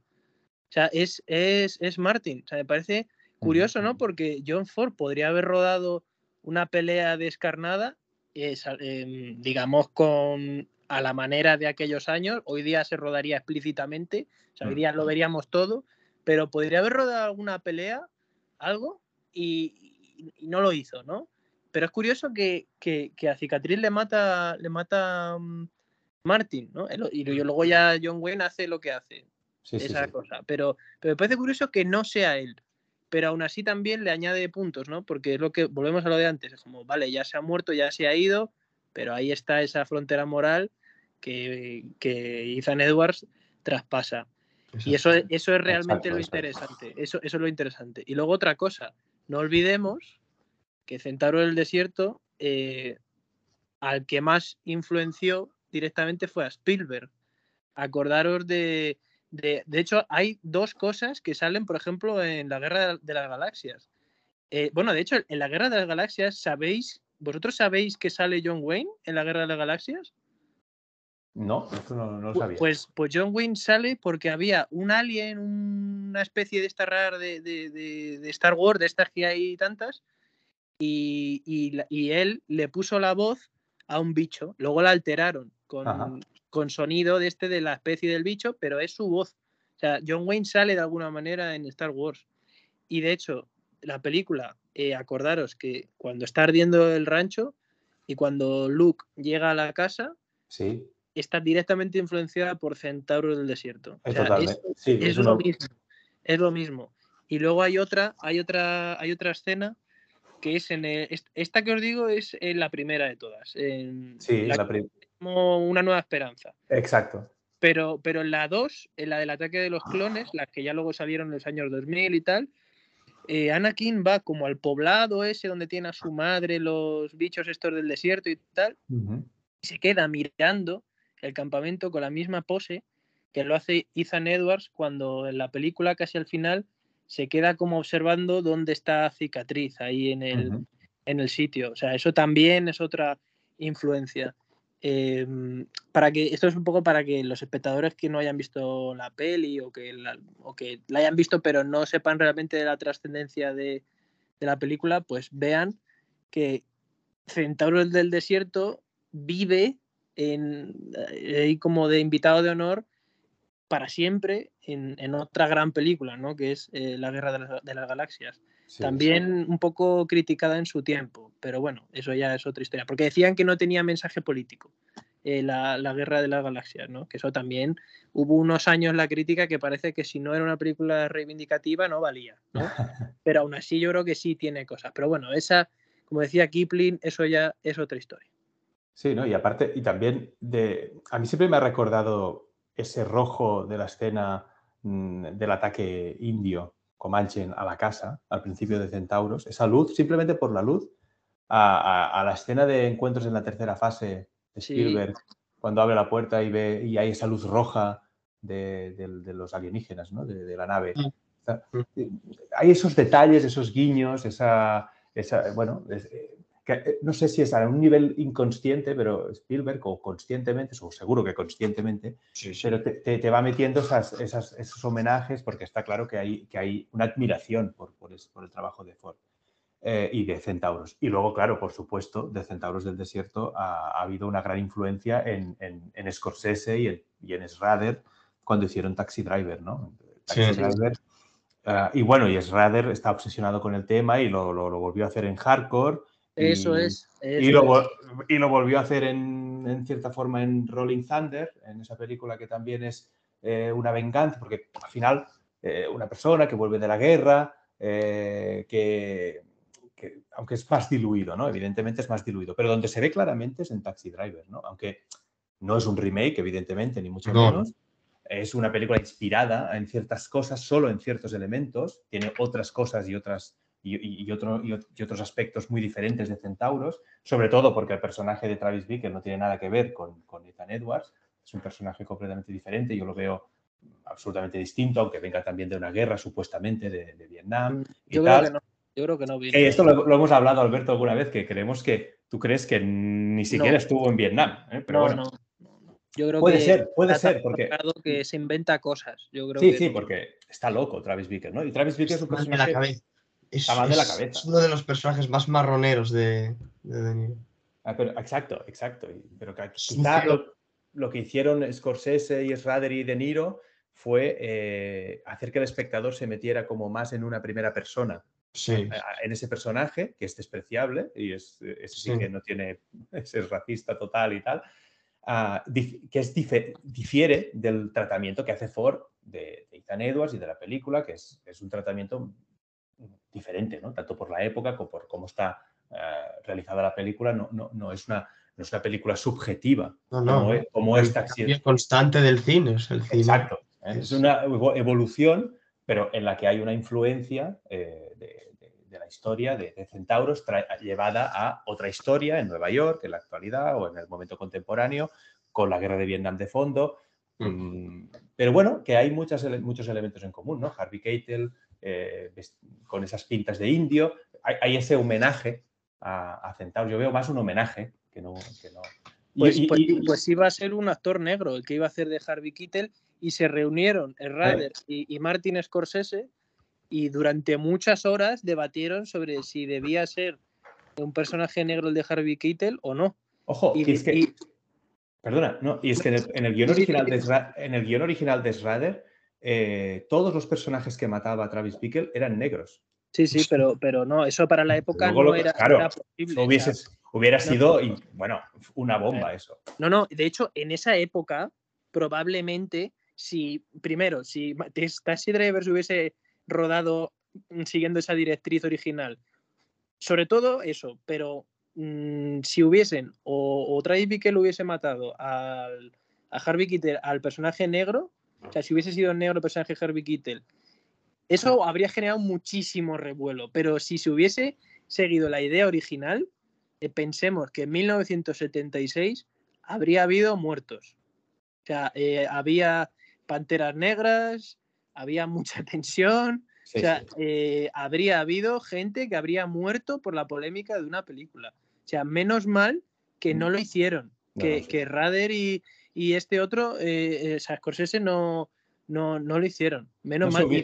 Y, aún así hay un tipo que muere, un tipo negro que muere. Acuérdate, el de la, tienda ese. El de la tienda, el de la tienda, sí. O sea, y aún así, ojo, cuidado, ¿eh? que hubo uno que, que murió. O sea, pero no se, no se hubiese entendido la película. Si la hubieran hecho así, en la época, no, se hubiese entendido. No se hubiese entendido, no se hubiese entendido. Pero son diferentes, son diferentes. Pero ahí está también el legado de Centauros en, en Scorsese, en Schrader, Es un tema como que les... Porque forma parte de lo que tú decías, es, una, es, la propia historia de Estados Unidos. Es, un problema tan mm, de su idiosincrasia que, que, luego lo trasladas a, cualquier conflicto, después de Vietnam, en la sociedad eh, de, esa época, ¿no? de los 70, ¿no? Eh, y, de, los conflictos que había. Y, civiles y, raciales, etcétera, y, metes ahí a un tío que también está chalado en medio de, esa gran urbe ¿no? de Nueva York y, bueno, y, a ver qué, es lo que hace y lo que pasa, ¿no? y, te, deja, te deja también asombrado del trabajo que hicieron. ¿no? desde luego Centauros del Desierto, una película como Centauros del Desierto no se podría grabar a día de hoy, como no se puede grabar prácticamente nada que no cumpla una cuota social, sexual o racial, ¿no? Pero ese es otro tema, ¿no? Esa es otra historia. hoy, día no sería, hoy día no sería posible rodar Centauro del Desierto, ¿eh? Por eso, por eso. hoy día ni de coña. O sea, de hecho, en cuanto llevasen mm, leídas 30 páginas del guion, o sea, le darían un telefonazo a Ford y le dirían, tú no vas a volver a rodar una película en tu vida. No, jamás. Hoy día sería imposible. Bueno, y el hombre tranquilo, ni de coña. O sea, el hombre tranquilo, o sea, eh, sería como el director este que ametrallaron, que nunca me acuerdo cómo se llamaba. El de. Mm, sí, hombre, la película esta que era del Marqués de Sade, que era una novela. ¿Cómo se llamaba? Eh, bueno, no me acuerdo, pero el director era, era rodó de. Bueno, la novela era del Marqués de Sade. Y rodó la película los 120 eh, Sodoma en los 120 días o Pasolini. Ah, Pasolini. Ese, Pasolini, pues, eso era, Pasolini, que yo intuía que era por algo empezaba por la P, pero que es que ya se me olvidan los nombres, pero le habrían hecho lo mismo, ¿eh? A John Force, hoy día le habrían ido a, tocar a la puerta de casa. O sea, si hubiese propuesto, oye, vamos a rodar El Hombre Tranquilo en 2023. O, o si incluso lo llega a rodar y lo saca adelante. O sea, Ojo, eh.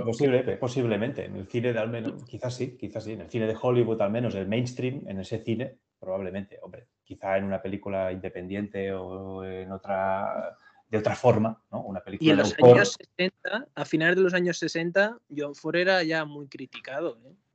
Ya le habían exiliado de Hollywood, ya le tenían eh, crucificado, y o ya era una figura que, que, a ver, los que le conocían de antes que habían conocido su arte, sí, claro, siempre fue respetado por esa parte, pero las nuevas generaciones de la, de la contracultura no querían oír ni hablar de él. O sea, totalmente vetado. O sea, ya, de hecho le, vetaron. O sea, es que ya no pudo rodar más películas porque le vetaron. Exactamente. Pero bueno. Ahí está el, legado de, un, de, uno de los mayores genios de, de, todos los tiempos, ¿no? Disfrutemos de lo que nos regaló, porque esto es un regalo en forma de. Es un tesoro en forma de película.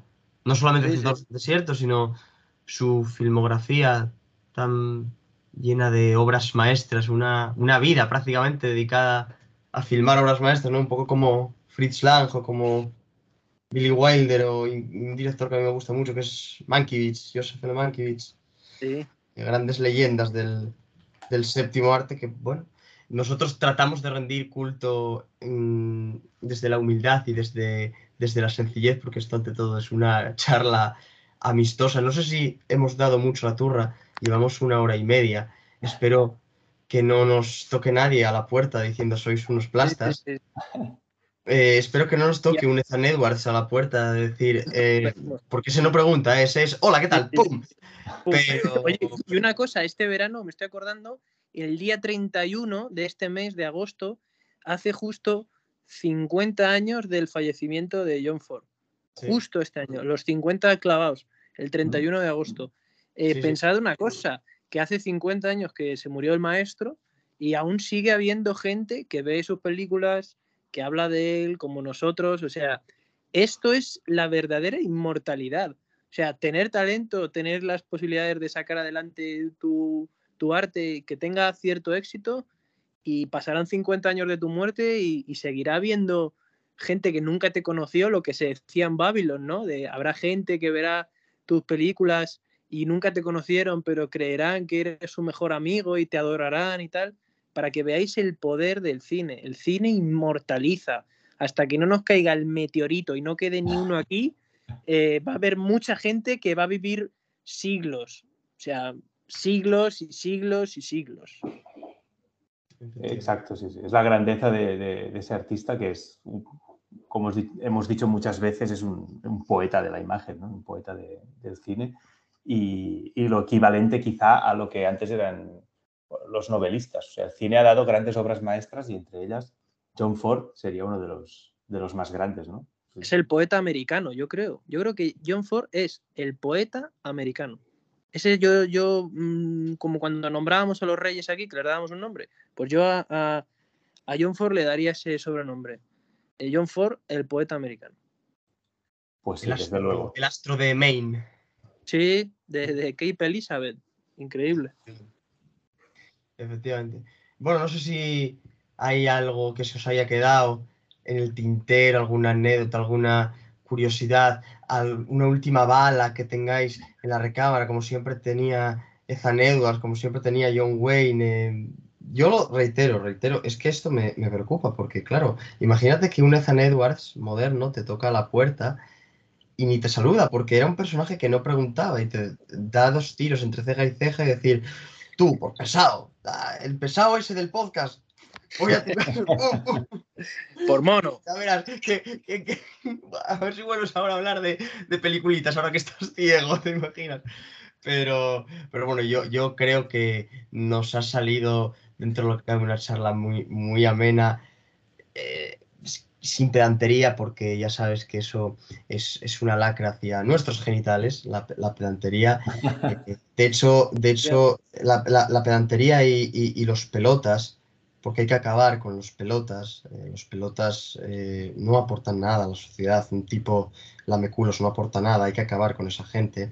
Eh, no estamos aquí para que nos laman el culo, sino para compartir cine y para seguir eh, disfrutando de un arte más grande que, que la propia vida, ¿no? Porque Oye, ¿qué, qué- es la vida sin un poco de cine? ¿Te imaginas un mundo sin cine? Yo no me lo imagino. Y yo creo que nadie. Sería un mundo mucho más triste. Mucho, mucho más triste. Igual seguiríamos pegándonos con palos y piedras. Así Sí, que bueno. probablemente. Oye, yo tengo una última bala y es Ah, sí, sí. que, que me, me parece que también era una novela de LeMay, eh, creo que sí, y hay película, y yo diría que es eh, a la inversa, ¿no? Sería mejor quizá la otra cara de la moneda, y recomiendo a la gente que, que vea la película y que lea la novela, eh, cuyo título es Los que no perdonan. Cierto. Yo- Así yo con, creo- con, con Audrey Hepburn. y- Con Audrey Hepburn, con Audrey Hepburn y, eh, yo creo que es la otra cara de la moneda. Creo que es, es justo una parte distinta de la misma situación, ¿no? Del mismo mundo. Es, también es increíble. Y se rodó pocos años después, en el 60, me parece que se Es rodó. buenísima esa película, buenísima, buenísima. Y Audrey caracterizada como, como una india aguerrida, valerosa, audaz. Me, me encanta, me encanta, me encanta. Vaya dupla. Sí, señor. Sí, Sí, sí. señor, los que no Es perdonan. una gran, una gran película. Una gran no película. perdonan. De, de. ¿No tenías que preguntarnos sí. algo? ¿Ibas a preguntar algo? Habías dicho. Ah, no, si, si vosotros. Ah, sí, sí, si vosotros considerabais a Ethan Edwards un, un héroe. No, no. No, no. No, me No se gusta, tu me, gusta, me gusta tu definición de guerrero, porque es más, más, más, ah, más perfecta o más acurada que, que quizá decir el tópico y manido antihéroe. ¿no? O sea que, bueno, mm, me parece mejor, mejor definido como guerrero. ¿no? Es, es- es que es verdad. es- es- Para mí es un, es un hombre, un hombre que lucha, que esté más o menos cansado, ¿no? Pero que no pierde en el fondo esa pasión que siente por la lucha y, es, y esa ansia de matar. es una ansia de, de- de- de matar y de, Un poco monstruo, ¿no? También. O sea, Sí, sí, Guerrero un poco monstruoso. ¿no? Tiene sus tics, como por ejemplo lo de que se da la vuelta al tío y aún así le dispara. Sí, sí, Tiene hombre. tics un poco. uf, Es un, cab- un cabrón, como hemos dicho antes, ¿eh? es un cabrón. Encima no, no respeta el, des- el descanso eterno. O sea, que es que eso, tú, imaginaos para Sí, la sí, época. sí, sí, claro, claro. imaginaos para claro. la época, imaginaos la gente en 1956 en la sala cuando le mete dos tiros, y eso ya la gente se queda un poco como, ahí va. Pero luego encima cuando dice, no, lo he hecho porque sé que así no voy a descansar nunca. O sea, más de uno se agarró No es un hombre noble. pero no es vamos. un hombre noble, Ethan Edwards, a diferencia del el resto de personajes de John Wayne. ¿eh? No es para nada noble.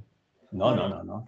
No, no, es un cabronazo, es un cabronazo. Y, y, y, y un neurótico, o sea, mm, que tiene sus cosas y luego recapacita y cuando ve a Debbie la abraza y. Vale, bueno, pero. Algún momento de luz, pero. algún momento de, de lucidez que tiene, ¿no? Pero, pero, pero es un tío. Imaginaos en la guerra cómo fue. Imaginaos cómo fue la guerra. Imagínate, imagínate, claro, claro. Te da mucha- muchas pistas de cómo era este tío antes, ¿no? Y, y como Sí, sí. decías, y qué hará después también, ¿no? Que es lo que queda abierto y también es bonito que quede abierto y que quede a, a la imaginación del espectador. Sí, ¿Creéis sí. que él siente nostalgia de la guerra, que le da pena que se haya acabado porque dice, a ver qué hago ahora, no puedo matar? Yo creo que sí, pues sí, pues sí, pues sí, Puede ser, puede el ser. trata siempre ese tema en sus películas, como los tipos que realizan una misión, cuando ya se acaba la misión, luego se encuentran con esa con ese desierto que encuentra él cuando, cuando se cierra la puerta de ¿y ahora qué? Ese ¿Qué tal vacío, ¿no? Este desierto, este vacío, claro, eso lo ha tratado mucho a Ford en sus películas. Y, y él, yo creo que lo que está pasando en su cabeza, porque además John Wayne, cuando estaba andando, cuando sale a andar en el plano final, va un poco como desorientado, o sea, anda un poco así, tiene unos andares como de. ¿Y ahora qué hago? ¿Sabes? Como, Sí, sí, sí. ¿Qué se le estará pasando por la cabeza en Está momento? rezando para que, eh, a ver si me tocan a la puerta y los mato, ¿no? Los del juzgado. Sí, sí, sí. sí, Sí, sí, sí. Yo, yo no me quería olvidar de un plano, porque lo tengo aquí grabado en la Ah, sí. mente, y, Sí, sí. fam- famosísimo plano, de, de cuando encuentran a esas chicas que, que han estado con unos indios y van a mirar si son, si es Debbie o Sí. si puede ser Debbie, eh, y, y ven que están, bueno, que ya están completamente trastocadas, eh, trastornadas, ¿no? Esas, esas mujeres y que, y que están ahí, que se han transformado completamente, ¿no? Y hay un plano de una mirada de, de John Wayne que, que- que le hace un plano, no sé si es un primer plano casi, pero un plano, Sí, primer plano un clásico. primer plano clásico de John Wayne, con esa cara, con esa barba que lleva de días, ¿no? Con esa mirada oscura. Es un plano de una oscuridad y el tío te- con una cara de odio, de decir, hostia, es que os mataría aquí mismo. O sea, es, Sí. que, es que tú ves que en ese momento sacaría el revólver, como dice Martín, y, y les pegaría dos tiros a cada una y, se- y se, los, se las cargaba allí mismo. O sea, tal es el odio que te transmite eh, esa mirada y ese, esa- ese momento. e- eso demuestra que John Wayne en esta película demuestra que era mucho mejor actor de lo que siempre se ha dicho. Totalmente, absolutamente. O absolutamente. sea, sí- siempre. Lo que pasa es que, bueno, al final era un, un actor que estaba mucho en taquilla, mucho en cartelera. Estaba muy encasillado en un papel determinado de sheriff y tal, pero aquí demostró que tenía una versatilidad apabullante, porque aquí no es el clásico sheriff de sus películas. Aquí interpreta, como dice Joan, a un cabrón con pintas. Sí, Y sí, eso es difícil, ¿eh? O sea, interpretar a un, a un cabrón es muy difícil. es muy Yo no difícil, diría que villano. No diría que villano, pero, vamos a decir guerrero, guerrero, vamos a decir. Guerrero, guerrero. Sí. sí. Pero ya, ya anticipó- se- anticipaba un poco con el personaje que hizo en, en Río Rojo.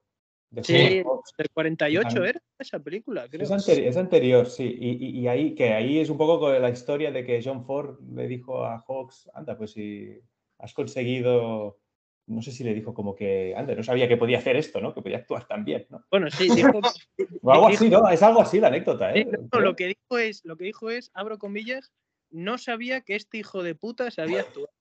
¿Ves? Eh, ¿Ves? Exactamente. Era algo así, ¿no? Entonces, ahí también hace como un papel de un dictador Sí, sí, sí, sí, sí, sí. eh, sin escrúpulos, cabrón, también. Pero es, difer- es diferente, es otro personaje, es distinto. En Bien. Centauros es mucho más... Escrito bajo el sol también, escrito bajo el sol es otra gran interpretación de, de John Wayne. No la habéis visto, ¿no? Escrito bajo el sol.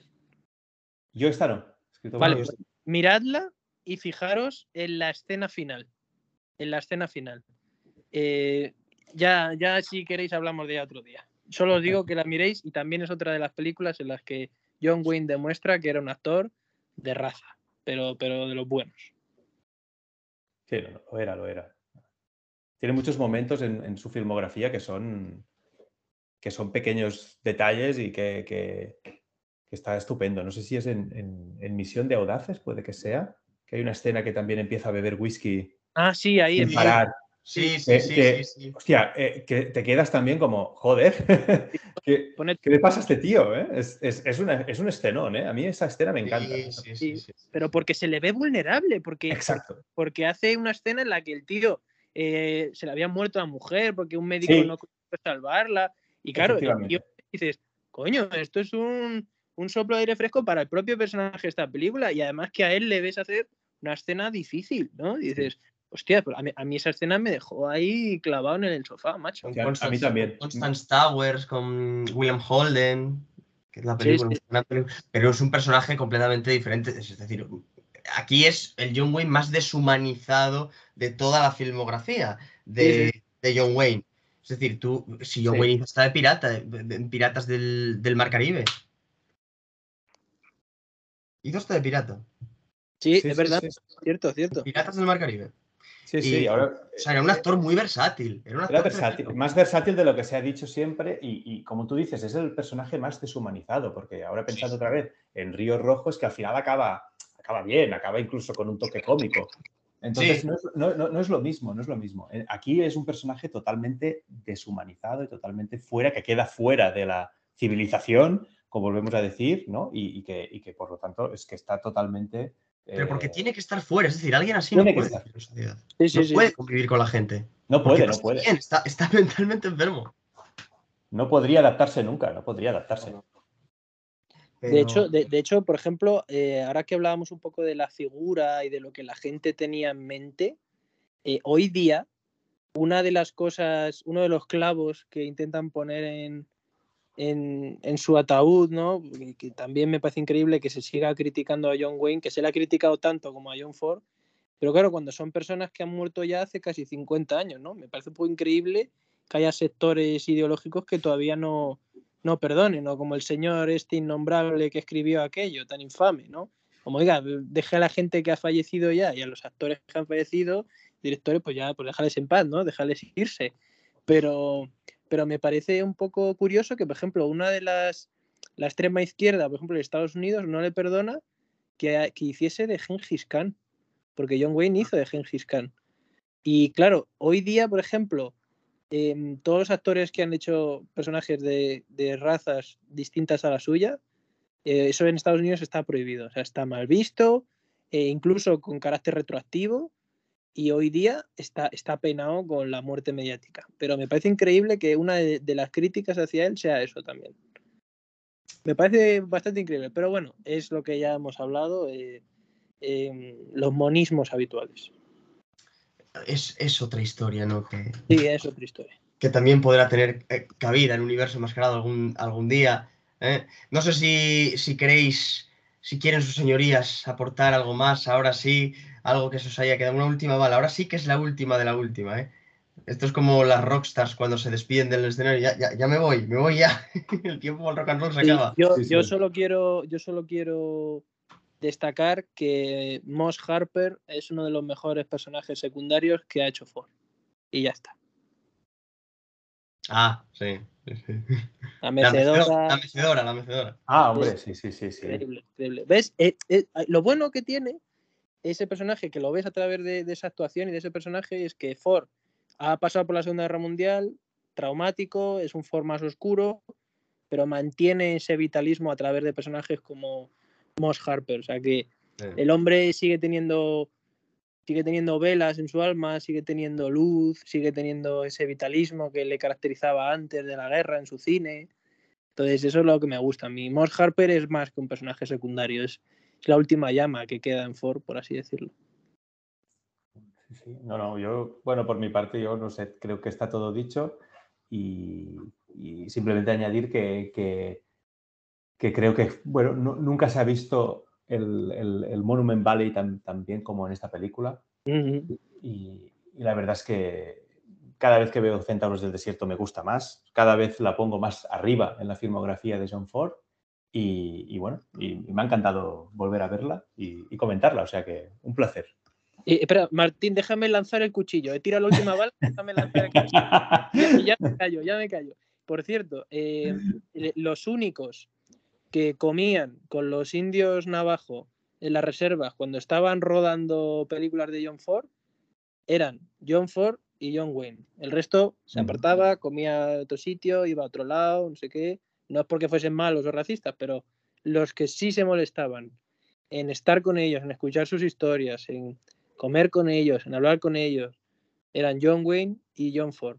Y John Ford dijo que los indios eran gente muy noble y con muy buen corazón. Pues Pues ahí sí. queda para la historia. Eh, un placer, Joan, Alberto, como siempre. Un placer, Martín. Un Gracias. placer, Martín. Eh, por supuesto, volveremos, no cabe duda, ¿no? Volveremos a la carga. Sí, sí. Ahí. Por supuesto. Muy bien, un placer. Joder, nos hemos extendido, ¿eh?